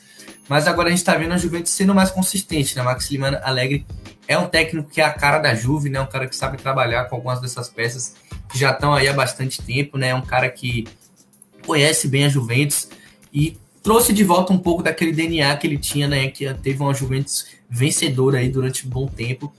Eu acho que a Juventus é um time já cascudo, inclusive, nessa questão de Champions League. Por mais que seja um time que não ganha o título desde 96, é um time que vem chegando, né? A Juventus vem acumulando muitos vice-campeonatos nos últimos anos e dificilmente a Juventus sai aí é, cedo, né? Normalmente a Juventus vem caindo entre quartos e semi, né? Se eu não me engano, até caiu nas oitavas o ano passado, mas é uma equipe que já tem uma casca, né? Enquanto o Vila Real é um time que não é um time experiente, né? É um time que conquistou seu primeiro título de expressão no ano passado, na sua história, né? Sendo que é uma equipe que a gente já vê jogar há muito tempo. Então eu acredito mais realmente na Juve, né? Por mais que eu acho que o time do Vila Real é um time bem legal de se assistir, é um time interessante, ele tem alguns jogadores como, que eu gosto, né? Como o Manu Trigueiros, né? Como o Alcácer, tem alguns jogadores interessantes, uma dupla de zaga com o Paulo Lopes. É, é uma boa equipe, o time da Vila Real é uma boa equipe também e não vou dizer que vai ser fácil, não. Vai ser um jogo bem equilibrado. Uh, cara, eu acredito que no Chelsea, no confronto entre Chelsea e Lille, eu acredito na força do Chelsea. Acho que é um time mais, mais qualificado. O João falou, o Lille não é mais nenhum besta, né? Não é mais aquela situação de a gente tinha nosso Chelsea todo poderoso com o Lille, que é um time mais ou menos. Não, o Lille é um time que impõe algum respeito, é um time que é muito bem acertado, né? Mas eu vejo o, o Chelsea como favorito e eu acredito no Chelsea se classificando nesse duelo. Juventus e Vila Real, como o João falou, cara, Juventus é um time que está se acertando, né? Desde que Massimiliano Alegre voltou, é um time que ainda está ali uh, dando esse espaço para voltar, botar medo ali nos grandes da Europa. É um time que passou por algumas dificuldades nas últimas temporadas, né? Perdeu a hegemonia na Itália. Então é um time que nos últimos, nas últimas edições de Champions League tem deixado a desejar. E o Villarreal é um time que na Vila Europa é um bicho papão, mas na Liga dos Campeões ele às vezes consegue, às vezes não também. Mas eu vou ousar nessa, eu acredito que o Villarreal se classifica. É, justamente pela Juventus ainda estar tá nessa fase de transição, eu vejo o Villarreal com um time um pouco mais cascudo. Eu acho que pode se classificar sim, se eu tivesse que apostar, eu acho que eu apostava no Villarreal. E vocês não falaram de Atlético de Madrid e Manchester e de, e de e Ajax e, e Benfica. É, eu não falei porque eu achava que tinha que ser eu falando um dia, depois Antônio um dia, depois voltava, entendeu? Então, palpite, palpite de vocês sobre os jogos. Não, eu sei, eu sei. É, em relação a outro jogo, Rapaz, Atlético e Manchester, Gabi, é um jogo que eu já mudei de opinião várias vezes, mas várias vezes mesmo. E eu acho que é um jogo pau a pau que é o mais difícil de opinar. Por quê? Porque a gente viu que tanto o Manchester United como o Atlético de Madrid na temporada tem sido aí talvez as grandes decepções, né, dos times questão de Europa, né? Não vou nem falar de nacional, que é na Europa mesmo, né? Os times que geravam muita expectativa. Os dois times se reforçaram, né? Os dois times têm elencos bons. O Atlético de Madrid, inclusive, é o atual campeão espanhol, então é um time que gerava expectativa. Mas para quem vinha acompanhando o Atlético já no final da campanha do ano passado, sabe que o Atlético já vinha apresentando alguns problemas e conseguiu muito ser campeão pelo início impecável que fez de La Liga. E esse ano o Atlético tem aí acumulado números expressivos em questões negativas na sua defesa. O Atlético que tem sido aí nos últimos anos um time marcado por ser muito forte defensivamente, mas esse ano o Atlético tem sido aí uma peneira, tem sofrido gols em praticamente todos os jogos que disputa, né? Tomou aí recentemente um, um pau pro Barcelona, né? Um Barcelona que tá em construção ainda, inclusive em reconstrução. Já o Atlético, na teoria, era um time montado, né? Mas se perdeu essa temporada. E o Manchester United é um time que não vem bem nos últimos anos, é verdade, ele não conquista um título desde 2017, mas é um time que muita gente, inclusive da mídia, botava muita fé, né, pelas contratações, né, contratou Sancho, contratou Cristiano Ronaldo, já tinha Bruno Fernandes, que é um grande jogador, né, contratou Varane. Então o Manchester United tem um elenco muito forte, né, de Rashford também, uma opção, Cavani, é uma equipe forte, não tem como dizer que não.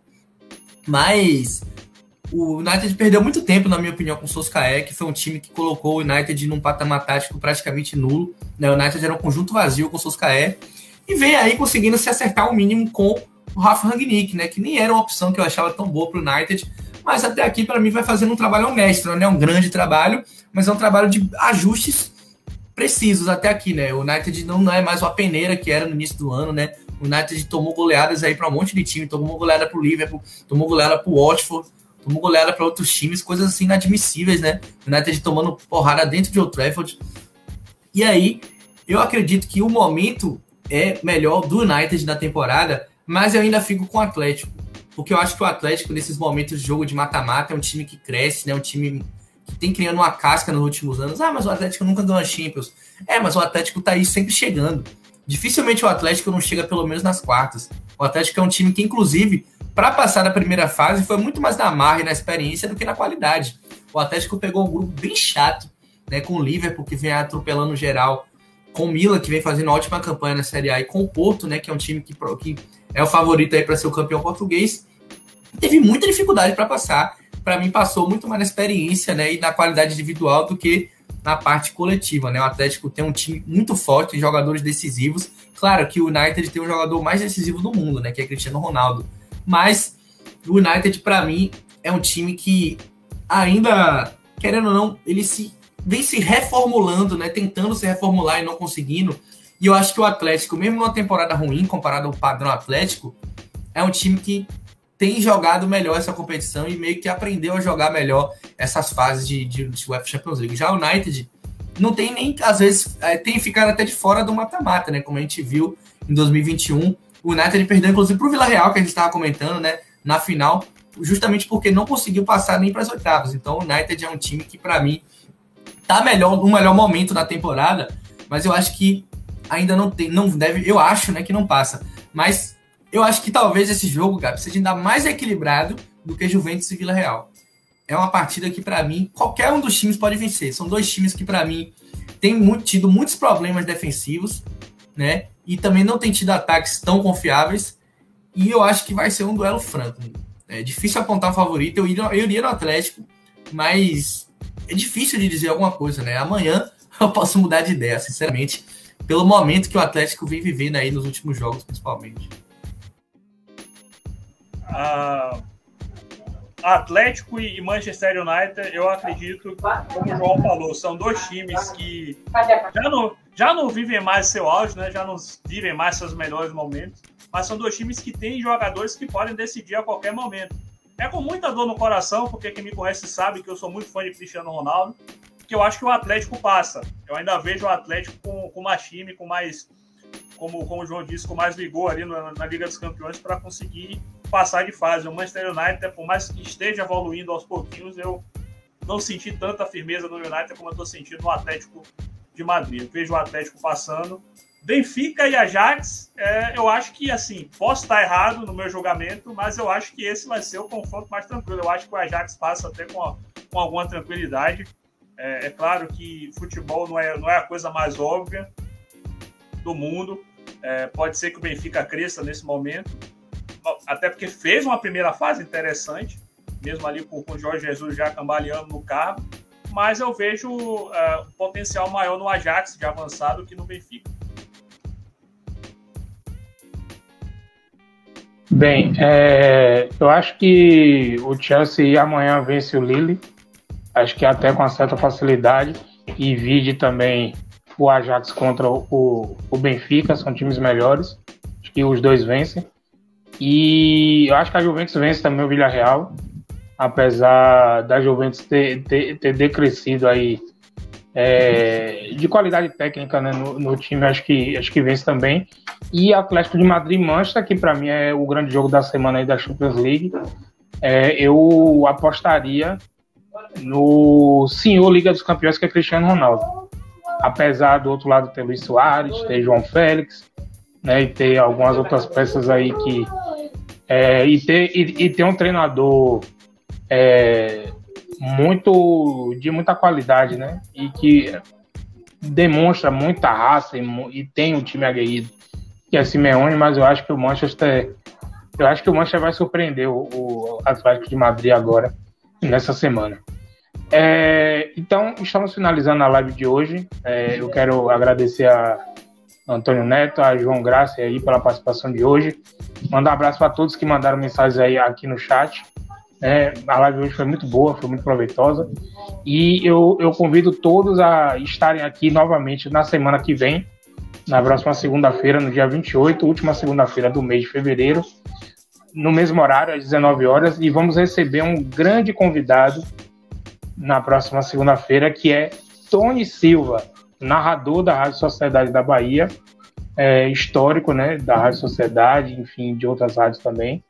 E ele vai estar aqui com a gente para é, falar, né, um pouco aí sobre é, Campeonato Baiano, Copa do Nordeste e, enfim, tudo que envolve aí o nosso esporte bretão.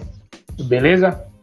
Então, um forte abraço, fiquem com Deus. Até a próxima segunda-feira. Escutem a live Mundo Esporte Debate no Spotify no Google Podcasts, que agora ficou bem legal, com a trilha sonora de fundo. Ficou bem legal de ouvir lá também no, a nossa live no formato de podcast. Beleza? Forte abraço, fiquem com Deus e até a próxima segunda-feira. Tchau.